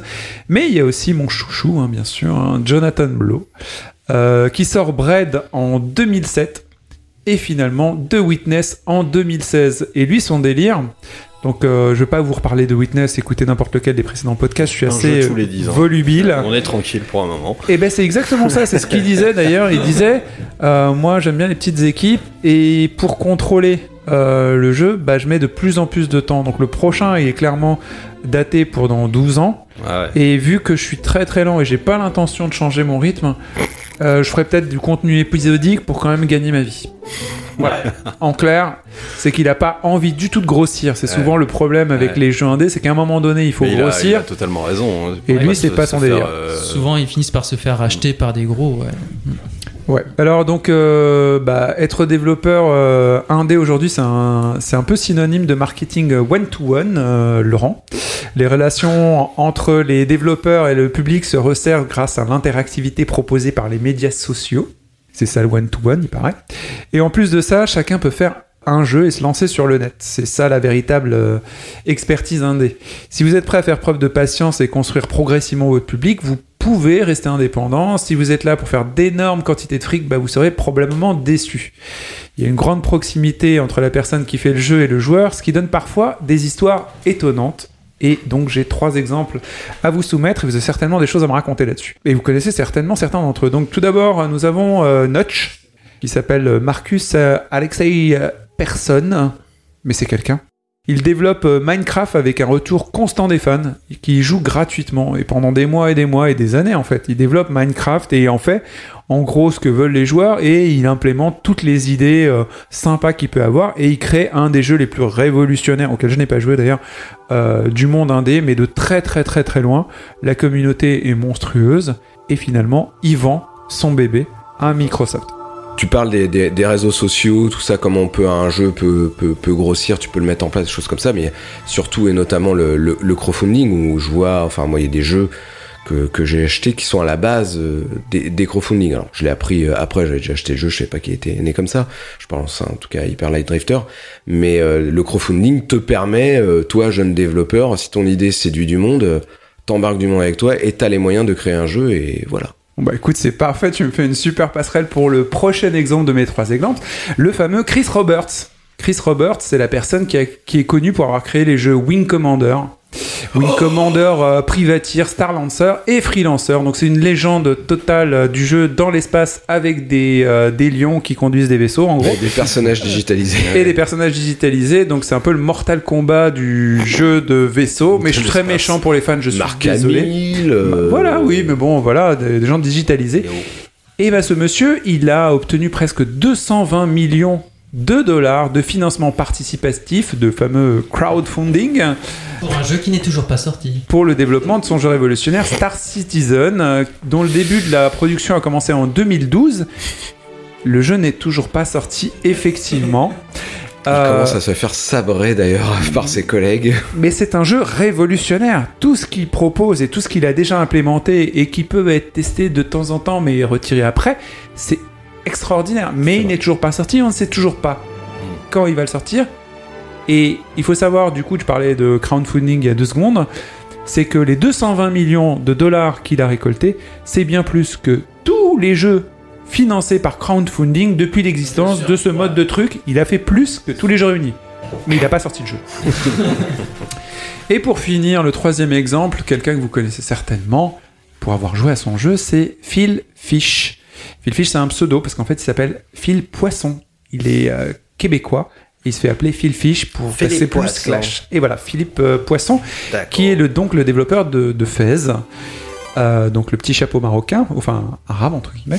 Euh, de 2008 à 2014, il développe ce jeu pendant 4 ans. Il est très médiatisé lorsqu'il participe au film Indie Game de Movie que je vous recommande, qui, Oui, est, euh, très chaudement. qui est très intéressant et qui contient aussi euh, Jonathan Blow, le mec qui a fait Bread et, et le futur de Witness, donc Dieu quoi. Euh, non, il y a aussi celui qui fait Obradine qui est génial, mais Il bon. va jamais descendre. Ah non, mais je- T'oublies Lucas, c'est bon. Oui, Lucas Pope aussi, qui est, euh, bah, il y en a plein des maîtres dans l'indie game euh, scene. Et donc, euh, je reprends. Donc, monsieur a développé Fez. Il est très médiatisé lorsqu'il participe au film Indie Game de Movie que nous vous conseillons, mais aussi pour ses réactions super violentes à la critique. Le mec gère pas du tout la critique. Parce que c'est un peu un ermite qui veut faire son jeu comme un cinglé. Comme souvent les jeux qui développent une seule chose tout seul, que ce soit un album de musique ou autre chose, ils commencent à avoir un petit peu des, œillères et c'est pas forcément des gens qu'on apprécie de fréquenter. Celui-ci, lui, s'énerve beaucoup. Il avait annoncé du coup, suite à la sortie de son Fez, enfin plusieurs, une année après la sortie de son Fez, qu'il allait faire un Fez 2. Puis après s'être embrouillé sérieusement avec, un journaliste, il déclarera que bah, finalement il annule Fez 2. Voilà. Donc je pense que le monsieur a disparu dans un auto-burnout. C'est un truc qui se fait. Il y a un film sur ça? Euh, bah, Indie Game de Movie n'est pas sur son burnout, il est sur la sortie de Non, Fez. mais Je me demandais s'il y avait un film de Fez. Romain est parti, je répète. hein. Bon bah voilà. Du coup, le rapport entre le public et les, euh, et les développeurs est parfois étonnant. Mais il y a aussi un autre truc, une belle histoire, c'est que je reviens du coup sur euh, Hellblade euh, Senua Chronicles. Senua Chronicles X. C'est euh, c'est un jeu de arrête avec les X. C'est un jeu de Ninja Theory et euh, Ninja Theory avait fait essentiellement des jeux triple A euh, en étant maqué avec euh, Microsoft, Sony, euh, Namco Ah, que Sony, en fait. et Capcom. Non non Microsoft au début. Quoi? Ninja Theory? Non. Euh, non c'était euh, Ninja Theory, Kung Fu. euh, euh, Sony, hein, euh. Kung Fu. euh, Heavenly Sword non, non, non, non, non? C'était Kung Fu quelque chose. Et c'est- C'est certain. Panda. Euh, C'est pas Kung Fu comme Panda, c'était. Kung Fu Fu. Kung Fu Fighting Kung Fu Fighting. Ils ont fait Kung Fu Fighting qui s'est daubé. Du coup, ils voulaient faire le deuxième. Ils ont quitté Microsoft. Ensuite, ils ont euh, essayé de développer plusieurs jeux jusqu'à arriver à un prototype, euh, je crois, qui sera donc euh, Heavenly Sword. Ensuite, euh, ils ont fait ce qu'ils ont pu et ça n'a pas marché. Ils ont dû développer un autre jeu et du Enslaved. Coup, euh, c'était pour euh, Namco, ils ont fait Enslave. Ensuite, Enslave n'a malheureusement pas trouvé assez. C'est le seul jeu d'ailleurs sur lequel ils ont eu des, euh, des dividendes, Mm. mais ils n'ont pas eu. la donne a changé, du coup, ils n'ont pas fait Enslave 2. Du coup, ils se sont retrouvés à la case départ, ils se sont maqués avec Capcom, et du coup, ils ont fait Devil May Cry, le reboot. Mm. Et suite à tout ça, les gars, ils ont commencé à avoir des difficultés à financer leur projet, puisque dans le fameux cahier, euh, cahier des charges des AAA, les jeux de baston, ça marchait plus. Les jeux, enfin bref, tout ce qu'ils faisaient n'était plus d'actualité, donc ça a été très difficile de monter un truc. Et ils ont trouvé une, une voie pour le faire, c'est donc le fameux euh, indépendant AAA. Ils ont trouvé des financements ailleurs pour faire Hellblade Chronicle. Et ce que disait le créateur... Sacrifice. Senua Sacrifice. C'est Nua Sacrifice. Hellblade Chronicle Mais ça va pas. Hellblade T'arrêtes Sacrifice. pas de dire Chronicle. On te reprend en plus, quoi. C'est incroyable. Sacrifice. Senua Sacrifice. Il a trouvé un autre chemin pour euh, financer Hellblade, Senua Sacrifice. Senuaz. Apostrophe S. Enfin bref, ce jeu extraordinaire. Et euh, ce qu'il a fait, c'est qu'effectivement, il y a un dev, un dev diary, enfin des, des vidéos qui ont été publiées très régulièrement. Il a maintenu beaucoup, beaucoup de contacts avec sa communauté, qui est devenu du coup un soutien et qui ont été les premiers acheteurs du jeu. Et le jeu a vraiment cartonné. Donc du coup, il y a une petite voix et le lien avec le public est vraiment de plus en plus euh, varié dans les jeux indépendants. Et il a fini par sortir en boîte. Et il est sorti en boîte. Et ils ont été rachetés par Et il le porte sur Switch. Et ça Et veut le- pas dire qu'il est mort. Hein. Il est sorti, sorti là sur Switch. Il est sorti sur ouais. Switch, ouais. Je sais pas comment ils font pour le faire tourner sur Switch. Mais pas ça vu. tourne Et apparemment, c'est très beau. hein, ouais, Ouais, c'est- ouais. Ils sont forts. J'ai vu, j'ai vu un, un petit euh, making of en fait où ils expliquent que euh, là où tout était en temps réel euh, sur euh, Mm. sur PS4 Ouais, machin, ils avaient fait du précalque Ouais, pour les cinématiques et puis enfin les scènes de transition. donc ils ont gagné vachement de, de place avec ça. Et du coup euh, garder une qualité quasiment, euh, enfin quasi. Remarque, c'est pas C'est un peu en dessous, mais c'est narratif, même, ils équilibrent sur ouais. les scènes et ils chargent et ouais, c'est. Mais ça reste, ça reste vachement, vachement beau, même en Switch, tu vois. Enfin, c'est Même c'est en pas portable, dégueulasse, ouais. quoi. Super, moi j'adorais le jeu Hellblade euh, Senua's Sacrifice hein, sur Switch. Jouez-y, c'est trop bien. Il est à la fois sur Switch mais aussi dans le Microsoft Game Pass sur Switch aussi. C'est incroyable. Je joué encore. deux fois. Bientôt. Si, si. si, si. Bien- Bientôt. Pas encore. Un jour, peut-être. Ah non, le, non, le Game Pass. euh, pas le Sur Game Pass. Switch, il y est pas encore Pas encore. Tu as Cuphead, tu as euh, Hellblade, machin, qui sont arrivés sur Switch, mais ça veut pas dire que le Game Pass est Oui. Ah, ils vont y arriver. Oui, oui, sur la Switch XL en 3 mois. celle que tu vas racheter. Oui, exactement. Hellblade Senua's Sacrifice. Avant de, de, de vous donner nos recommandations des, des jeux indés, ceux qu'on préfère, du moins ceux qui vous permettent de rentrer dans cet univers formidable et vous faire accéder à des tas d'expériences qui nous ont fait kiffer, qui vous feront aussi kiffer, Manu nous a préparé un quiz dont il a le secret. Je lui laisse la parole. Indépendance, cha-cha, tozumiye. Okipwanza, cha-cha, tubakidi. Au table ronde, cha-cha, bagagné. Onipanda, cha-cha, tozumiye. Oui, bienvenue au quiz de la musique indé. Alors bon, c'est pas vraiment de la musique indé. Mais bref. Beau jingle. Alors oui, c'est formidable. Je merci beaucoup à Ça tout va le être un public. peu chaud si les gens connaissent pas les jeux indés, ils doivent reconnaître la musique quand même. Non, en fait, c'est vous.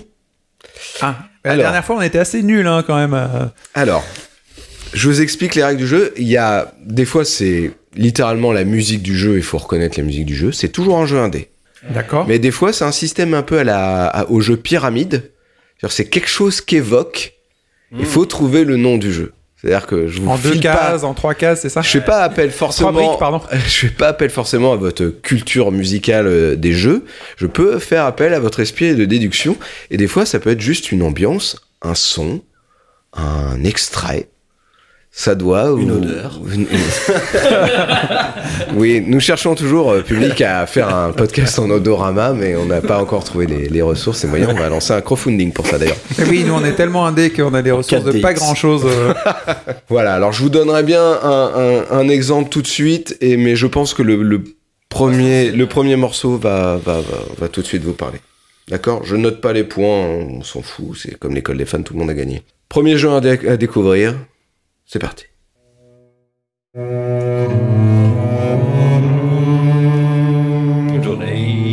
Bravo Journée. Je voulais juste écouter. Moi, je parle souvent de, de, de- de ce jeu pour la, la- la bande originale et, et la BO est assez incroyable.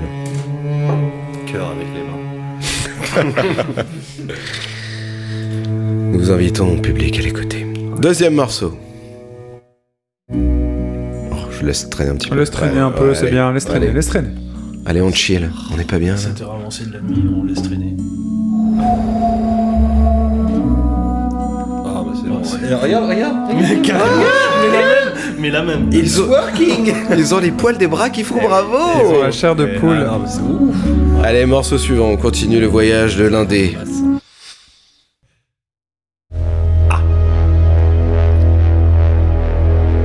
Je dirais Fez dans,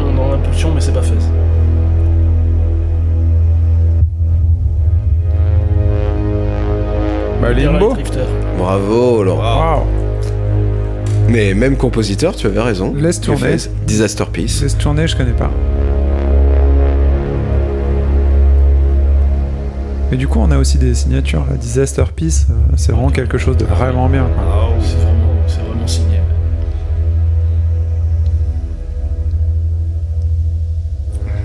C'est limite des sons de méditation. Hein. On pourrait se les mettre pour euh, faire J'ai- du yoga. J'ai pas mis le, le thème principal qui est, qui est plus fort, j'ai voulu mettre un son. Vangelis 16 bits. Exactement ce que je pensais. Ouais. Ouais, 16 bits avec un son pareil, j'aurais bien aimé. Vangelis 16 bit spirit. Ah ouais, c'est du Blade Runner là, d'Evangelis. Ouais. Oh, Blade Runner. Oh. Ça chatouille les oreilles. Morceau Oh suivant, Allez, nouvelle indé. À vous de trouver. moi je donne quand même un point à Laurent.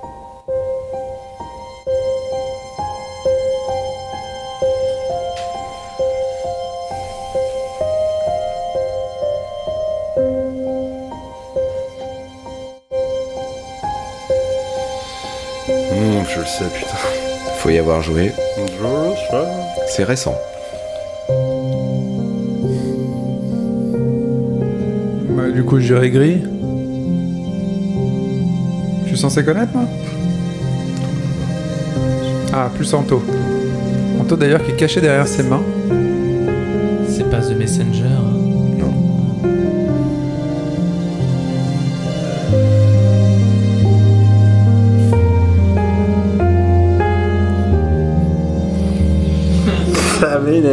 C'est un jeu sur Switch. Ah. C'est un morceau de Hollow Knight. Mais oui, mais oui. Oh là là, je suis sûr qu'il y a des tas de gens là qui nous écoutent, qui sont en train de te jeter des pierres, Antoine. Mais oui. Hollow Knight, sérieux. J'ai une excuse, je l'ai lancé, et j'ai acheté Messenger genre une semaine après, je fais waouh Messenger ça a l'air trop cool et là je suis en train de finir Messenger et euh, Hollow Knight il me regarde gentiment en me disant eh eh oh oh oh m'oublie pas eh je suis là eh copain Tiens. Mais par Ah contre ouais, il est dans ma liste tout de suite, pas fait. mais- dès le départ la musique d'Hollow Knight je me suis dit et je me rappelle très bien un soir avoir laissé tourner le jeu juste écouter la musique du, du menu de sauvegarde j'étais ah oh pff. c'est Ah, quand c'est comme ça, c'est magique. ah oui Attention, va falloir trouver le jeu, mais cette fois, c'est pas la musique du jeu. Ah, alerte à Malibu. De flics à Miami euh, Hotline Miami Ah, oh le bâtard, bien joué. Très drôle. C'est con, une des seules BO de jeux indés que je connaissais. Freeze, freeze, asshole, asshole. Qu'est-ce que c'est que ça? C'est de la coke Non, c'est des flamants roses. C'est deux flics à Miami à la base, c'est ça hein Voilà. On continue dans une musique de travers. Faut trouver le titre du jeu. Mais c'est pas la musique du jeu. Donkey Kong.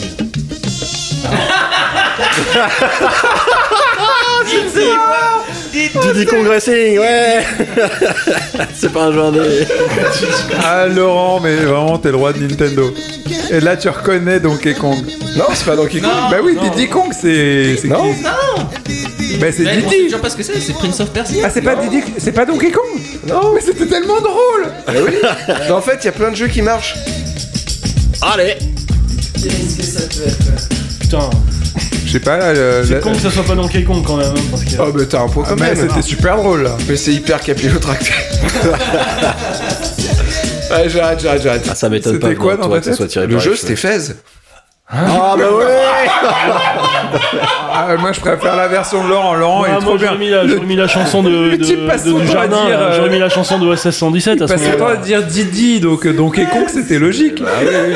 Mais j'ai pas pensé à Donkey Ah. Kong, tu sais, quand j'ai fait le quiz. C'est j'ai Fez pensé 2. que- Ah, c'est excellent, on arrive à des trucs meilleurs encore. En fait, je suis, je suis parti d'un. J'étais sur le net, sur Sens Critique. J'ai regardé le top 50 euh, des, des jeux indés. Et en regardant les noms, je fais Ah bah tiens, ah bah tiens.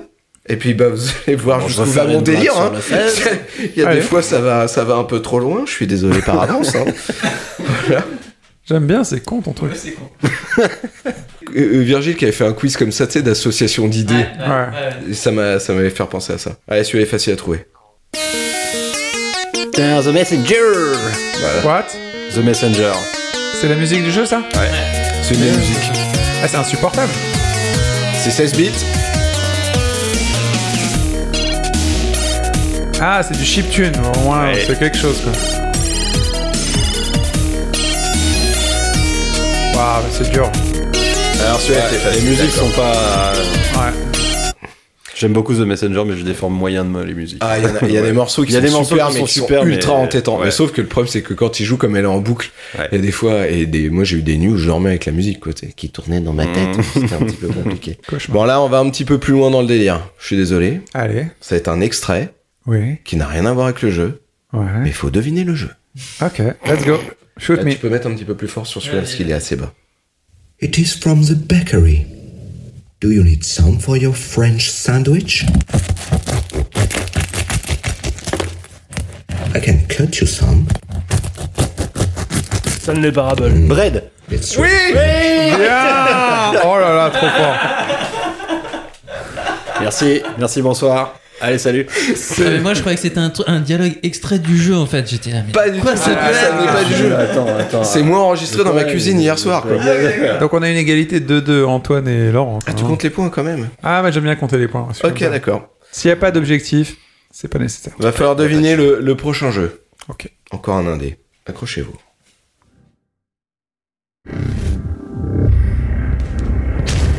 Subnautica. Ah, c'est un peu ça le son dans Subnautica. C'est ouf. Alpha Planet. Planète Alpha. C'est, euh, ça ressemble, ces sons, ils sont comme ça.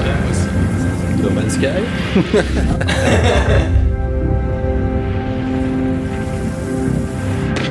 C'est un passage très marquant de ce jeu. Oui, euh, c'est Inside. Ah, Ah oui. Ah, Oui, oui, très très très très très très très marquant vers très très la fin. Les cas, si les gens n'ont pas joué au, au jeu, là, on est dans l'espace, hein, complètement.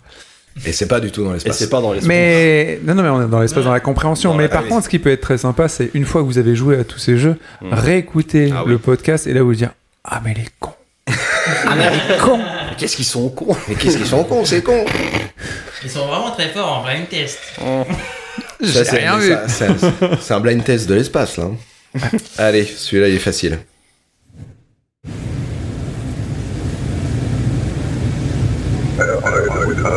Paper please, paper please, paper please, paper. Lucas Pope. Ah, tu peux laisser un petit peu le thème. Paper please, euh, Lucas Pope. Il faut tamponner les passeports des gens et les laisser passer. Peut-être. Allez, nouveau jeu à trouver. Ah ouais. Je me marre d'avance. Je suis désolé. Allez, à vous de jouer, les gars. Bon courage.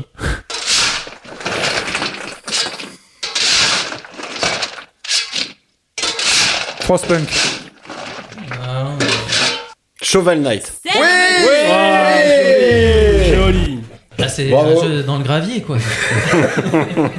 Pas mal, j'aime bien. J'aime bien ce, ce quiz là. Moi j'avais un, vieux vieux jeu là. C'était quoi C'était Dig. Ouais, moi je pensais à Dig Dug. Dig Dug. Non, mais il y avait Dig aussi, je crois, un truc. euh, Ah, ok. Ah, Steamworld euh, Dig. euh, Ah, Steam- ouais, oui, voilà, oui, je vois, ouais. Bon, il reste qu'un titre. Et après, j'ai un bonus, mais le, le bonus, j'ai- presque honte. Mais je vous déjà le dernier titre. T'as honte, toi, ça t'arrive? Non. Oh putain. Qu'est-ce que c'est que ça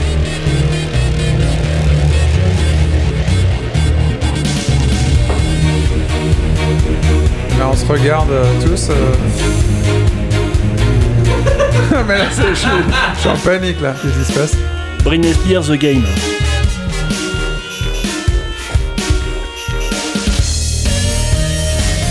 C'est marrant, ça.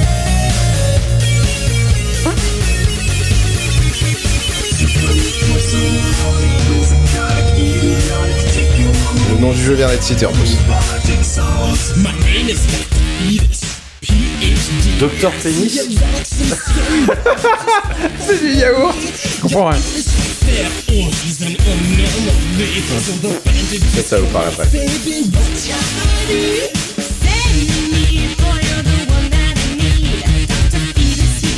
Docteur Phoenix.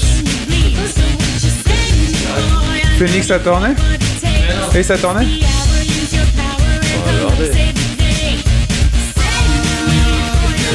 C'est un morceau de la BO de Super Meat Boy. Ah bon? Quoi? Ça? Ouais. What? Quoi? Alors- Ah ouais, ouais, moi je connais bien euh, la BO et ce morceau. Mais ce morceau est assez quoi, c'est un truc que t'as enregistré chez toi hier soir en yaourt. Le morceau s'appelle Power of the Meat. D'accord. Et le, le titre du jeu en plus est cité euh, dans, dans les paroles. Le morceau n'a pas été retenu pour la Oui, BO, non, mais euh, Ah, que c'est la BO officielle, c'est même pas après le ending credit en fait. c'est- Oui, voilà, c'est ça. C'est ouais. La version Eurodance euh, ouzbek. Bon, après, ça, c'est, ça va être ultra, ultra, ultra capillotracté. Je Bah, sais pas si vous allez euh, le trouver, mais oui, non, mais celui-là, je pensais qu'il serait plus évident. Docteur Je suis désolé. Pénis, c'était chaud quoi. Ouais, moi j'étais sur Docteur Pénis au début. Donc... Je te mens pas, regarde la pochette. eh oui, oui, oui, oui. Eh, Très Ouais, belle pochette collé une la fausse pochette Floyd. dessus, c'est tout. Pink Floyd de T'as les goûts que tu as, hein, je suis désolé. hein. Allez, le bonus pour finir, bien capillotracté. Celui qui trouve de quoi ça veut parler, de quel jeu indé, Bravo.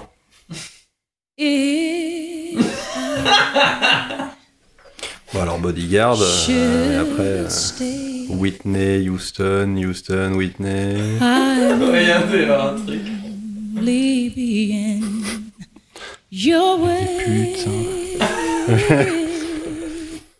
Ça parle de cocaïne. C'est chaud. Et l'autre con, là, le bodyguard, là. Ouais, vous cherchez trop loin, vous Non. cherchez trop loin.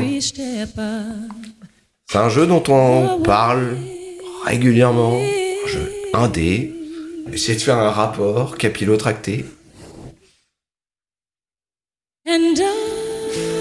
Oh, c'est beau. Oh, les poils, regarde les poils.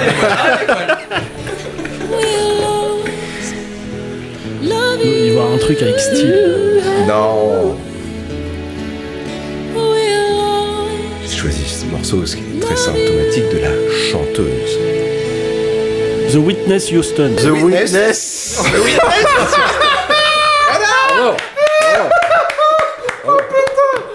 Vous êtes des malades Bravo. Vous êtes même pas ivre Bravo. Qu'est-ce que c'est que ce truc Bravo.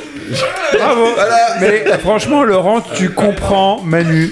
Entre Didi, Kong, Racing, mais c'est même pas ce que tu avais en tête. Magnifique. Mais tu arrives à trouver des analogies euh, partout. C'est magnifique. Ah, des... superbe. Voilà, c'est Superbe. Ah, les poils, là, les bras. Euh, Pardon, toutes mes condoléances.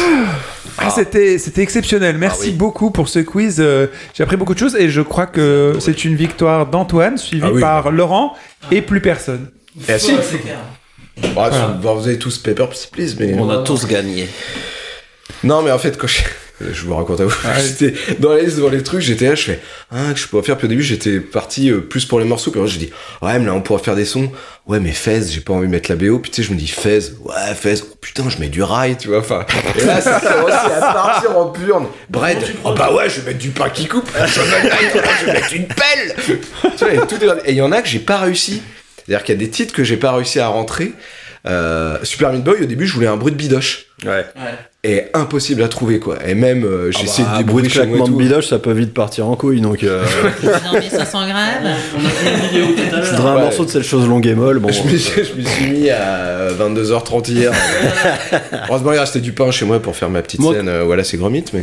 Pour les habillages, euh, j'aime jouer quand je cherche un, un truc, un son, en fait. Je me, mets, je me tape une phrase euh, dans, dans YouTube, euh, enfin dans YouTube, oui, si, dans YouTube, comme ça, tu sais, une phrase que j'aurais pu entendre dans un film ou quelque chose Mmh, comme ça, tu sais, mmh. mais une phrase vraiment euh, en entier. Mmh. Et il va me faire une liste, il va, soit la phrase existe et puis il va me faire réplique de cinéma, dialogue. machin truc, soit il va trouver un démo, il va me mettre, et du coup, je fais par des analogies, et c'est comme ça que je fais tous mes habillages, en fait, en partant sur des trucs. euh. C'est pour ça que t'arrives à faire des trucs comme ça, Diddy Kong Racing. Diddy Voilà. Kong. euh, Voilà. Non, mais The Witness Houston, putain. Je suis assez fier, quoi. Ah ouais, tu peux, c'est imbattable. Euh, T'es trop. J'arrive, je Non, mais elle est bonne, hein, elle est très bonne. Franchement, je m'incline, c'est super banco, il a tout gagné. Les les les indépendants Les les les indépendants Les azazas, les dédés, les pop les dents Les indépendants, ils nous emmerdent depuis longtemps Bah merci Manu pour ce quiz qui m'a vraiment ravi. Maintenant, on va vous faire une petite liste de jeux indés qui vous permettront de mettre le pied à l'étrier pour pas cher et vous faire un bon petit plaisir indé et après explorer davantage. Alors je vous propose tout d'abord Hotline Miami. Est-ce que quelqu'un me parlait d'Hotline Miami pour donner envie aux gens?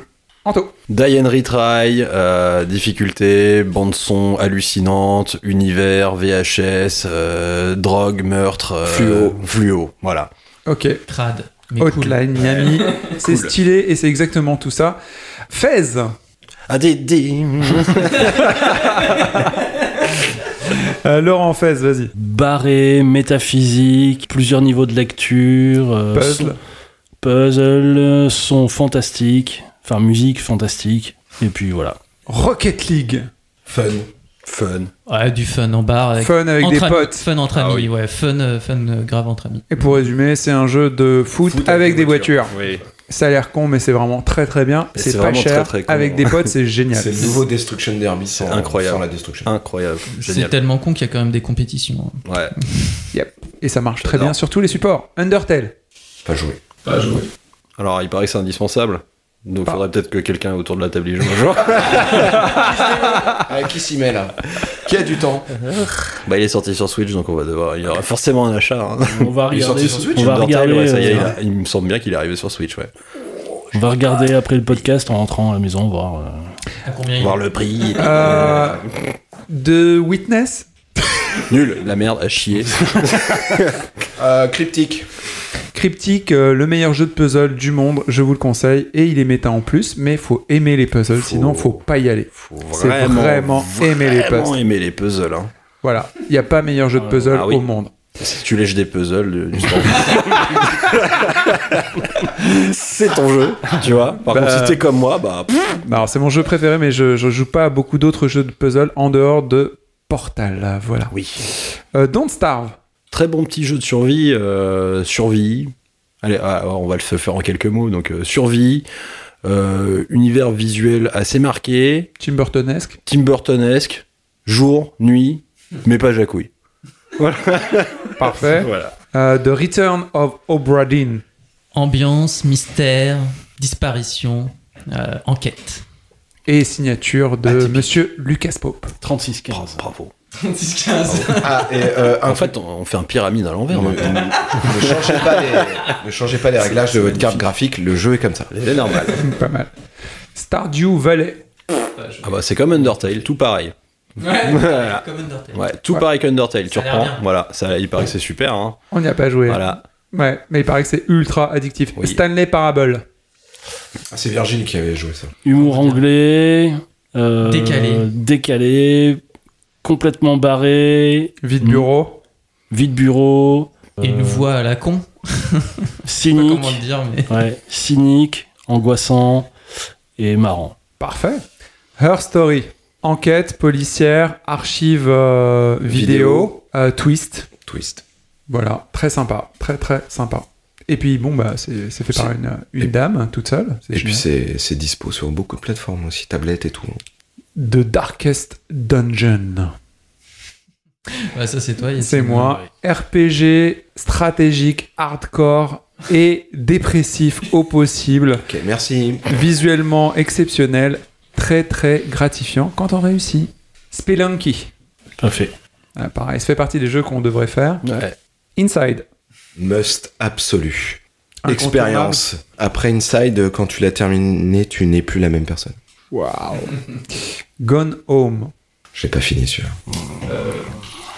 Ça vaut vraiment le coup. euh, C'est bien ou ça vaut vraiment le coup?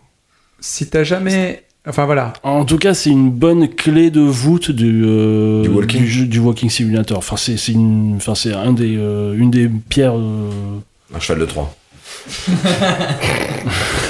non, mais c'est une, c'est un- une, une des pierres de, de, de, de- fondation, quoi. Alors il n'y a pas Virgile, mais Fury. Pareil. Ouais, Fury, euh, Die and Retry de la mort. hein. Enfin, c'est euh, boss rush, euh, tout ce que tu veux. euh, musique assez. Fluo. fluo. Fluo, musique. Et meurt, meurt, meurt. Ouais. Ouais. Meurs, meurs, meurs. Accroche-toi, ouais. Un petit côté shoot them up aussi, des fois. Boulette, boulette, boulette, boulette. What Remain of Edith Finch? Je voulais le caser. Beaucoup plus recommandable pour moi que Gone Home. Vraiment, c'est un meilleur euh, Bah, c'est le walking must. sim que j'ai fait. Je vais le Must. faire. Je vais le faire. Eh bah, je vais Must le faire, absolu. euh, 15 types de, de propositions de gameplay. euh, 5 arcs narratifs écrasés dans très peu de temps. Et le dernier qu'avait très très bien décrit euh, Laurent dans notre euh, podcast sur les Walking Simulator est juste très dur euh, parce qu'on est vraiment immergé dans ce qui est raconté. C'est du spoil là. Mais Vraiment, je veux euh, pas savoir ce qui se En passe. y jouant, je me rappelais de ce que disait Laurent en Je veux disant pas savoir que le dernier quelque Waouh. chose quoi. Bah non. c'est pas le dernier d'ailleurs en plus mais euh, Enfin, Et il ne faut- fort, fort, il ne fort. faut pas y jouer si vous avez un nouveau-né. Hyper Light Drifter, je dis.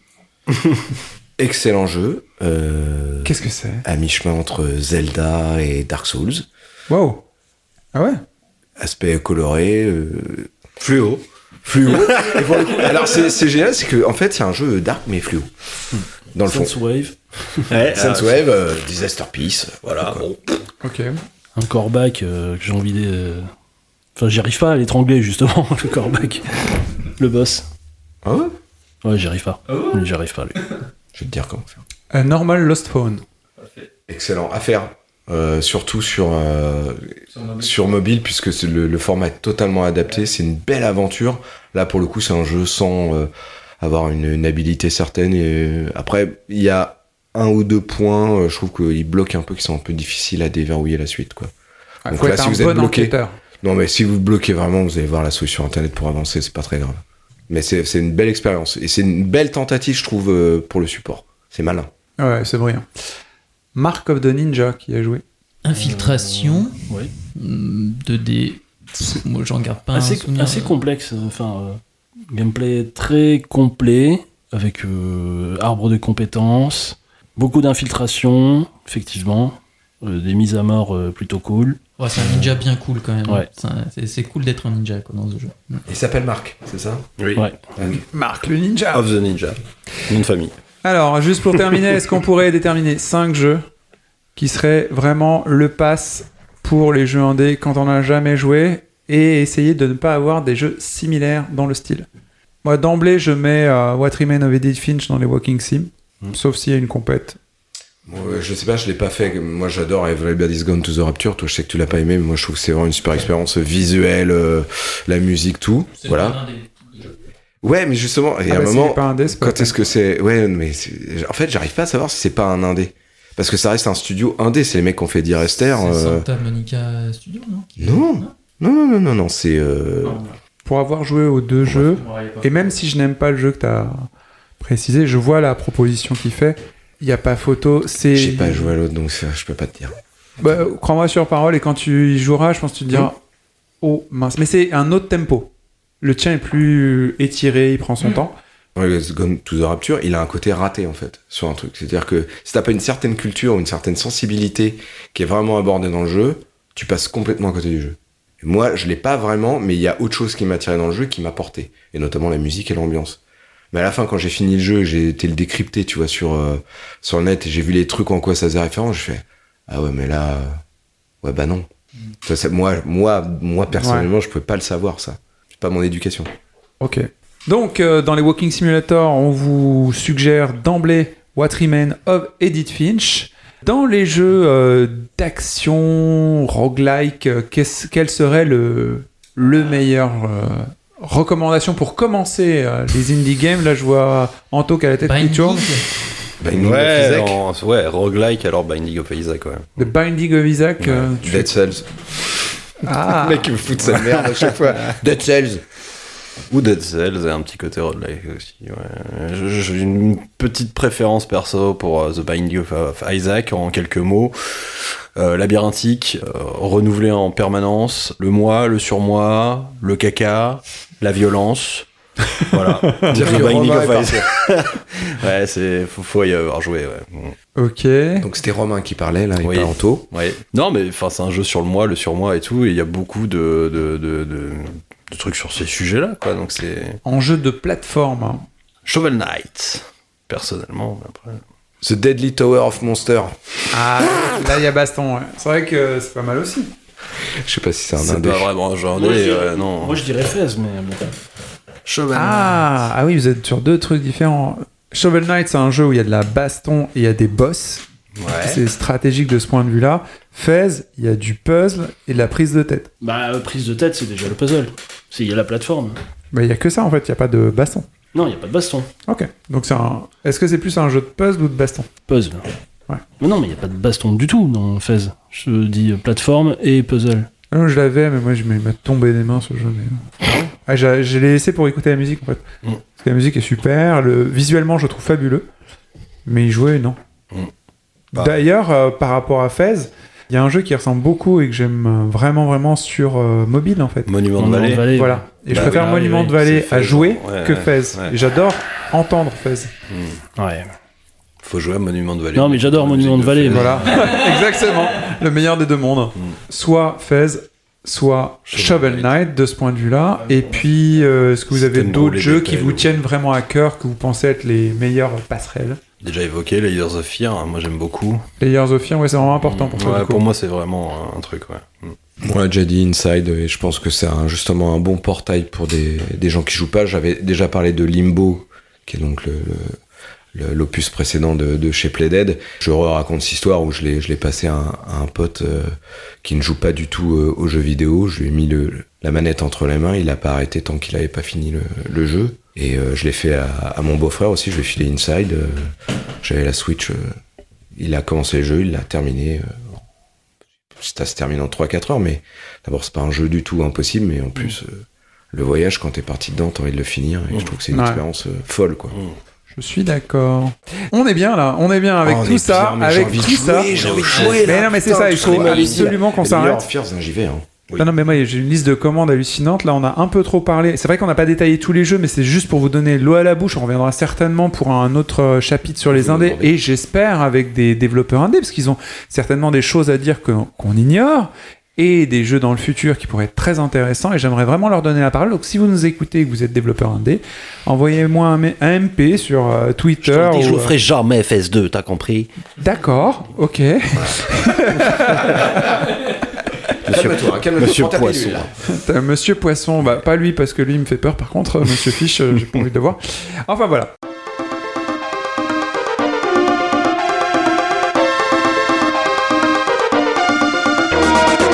Ce moment entre, euh, en votre compagnie arrive à son terme. Merci de nous avoir écoutés. Vous retrouverez tous les éléments dont on a parlé sur notre site internet.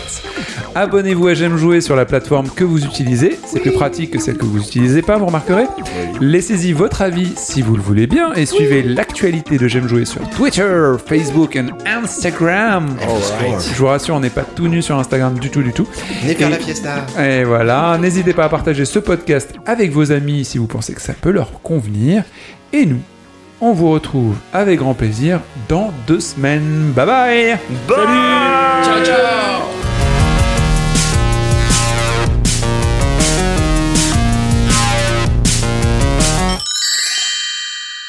Bonjour, Payoff. Tu es toujours là? Tu es toujours là, petit auditeur? Tiens, tu as une question bonus. Sauras-tu y répondre? C'est un jeu indé et c'est une bande son qui n'a rien à voir avec le jeu ni la musique du jeu. Mais il faut deviner de quel jeu on parle. C'est un super jeu indé. Je l'adore. Allez, allez Attention, qui que vous soyez, attention, cette fréquence est exclusivement réservée aux urgences. Sans blague Et vous croyez que j'appelle pour commander une pizza? D'ailleurs. Braddock, je vous préviens. Attention où vous mettez les pieds. Je mets les pieds. Bon force. Bravo Trop fort Joli Eh ouais J'espère bien les omelettes. Tiens, je te casse les œufs. Et donc voilà, nous avons une succession de- d'extraits de, de- films cultes. Magnifique Ah, Très bien senti, je l'ai compris tout de suite. cool. Bravo. Sinon, on a un Discord ou pas? Je sais plus. Eh oui, j'aime jeu, Fiesta, viens Faut nous voir et pose-nous des questions tricky Et on y répondra sûrement. D'autres personnes plus qualifiées vous répondront, mais nous on sera très contents d'avoir les questions, ça nous permettra d'apprendre des trucs. Bisous, bisous Bisous, au revoir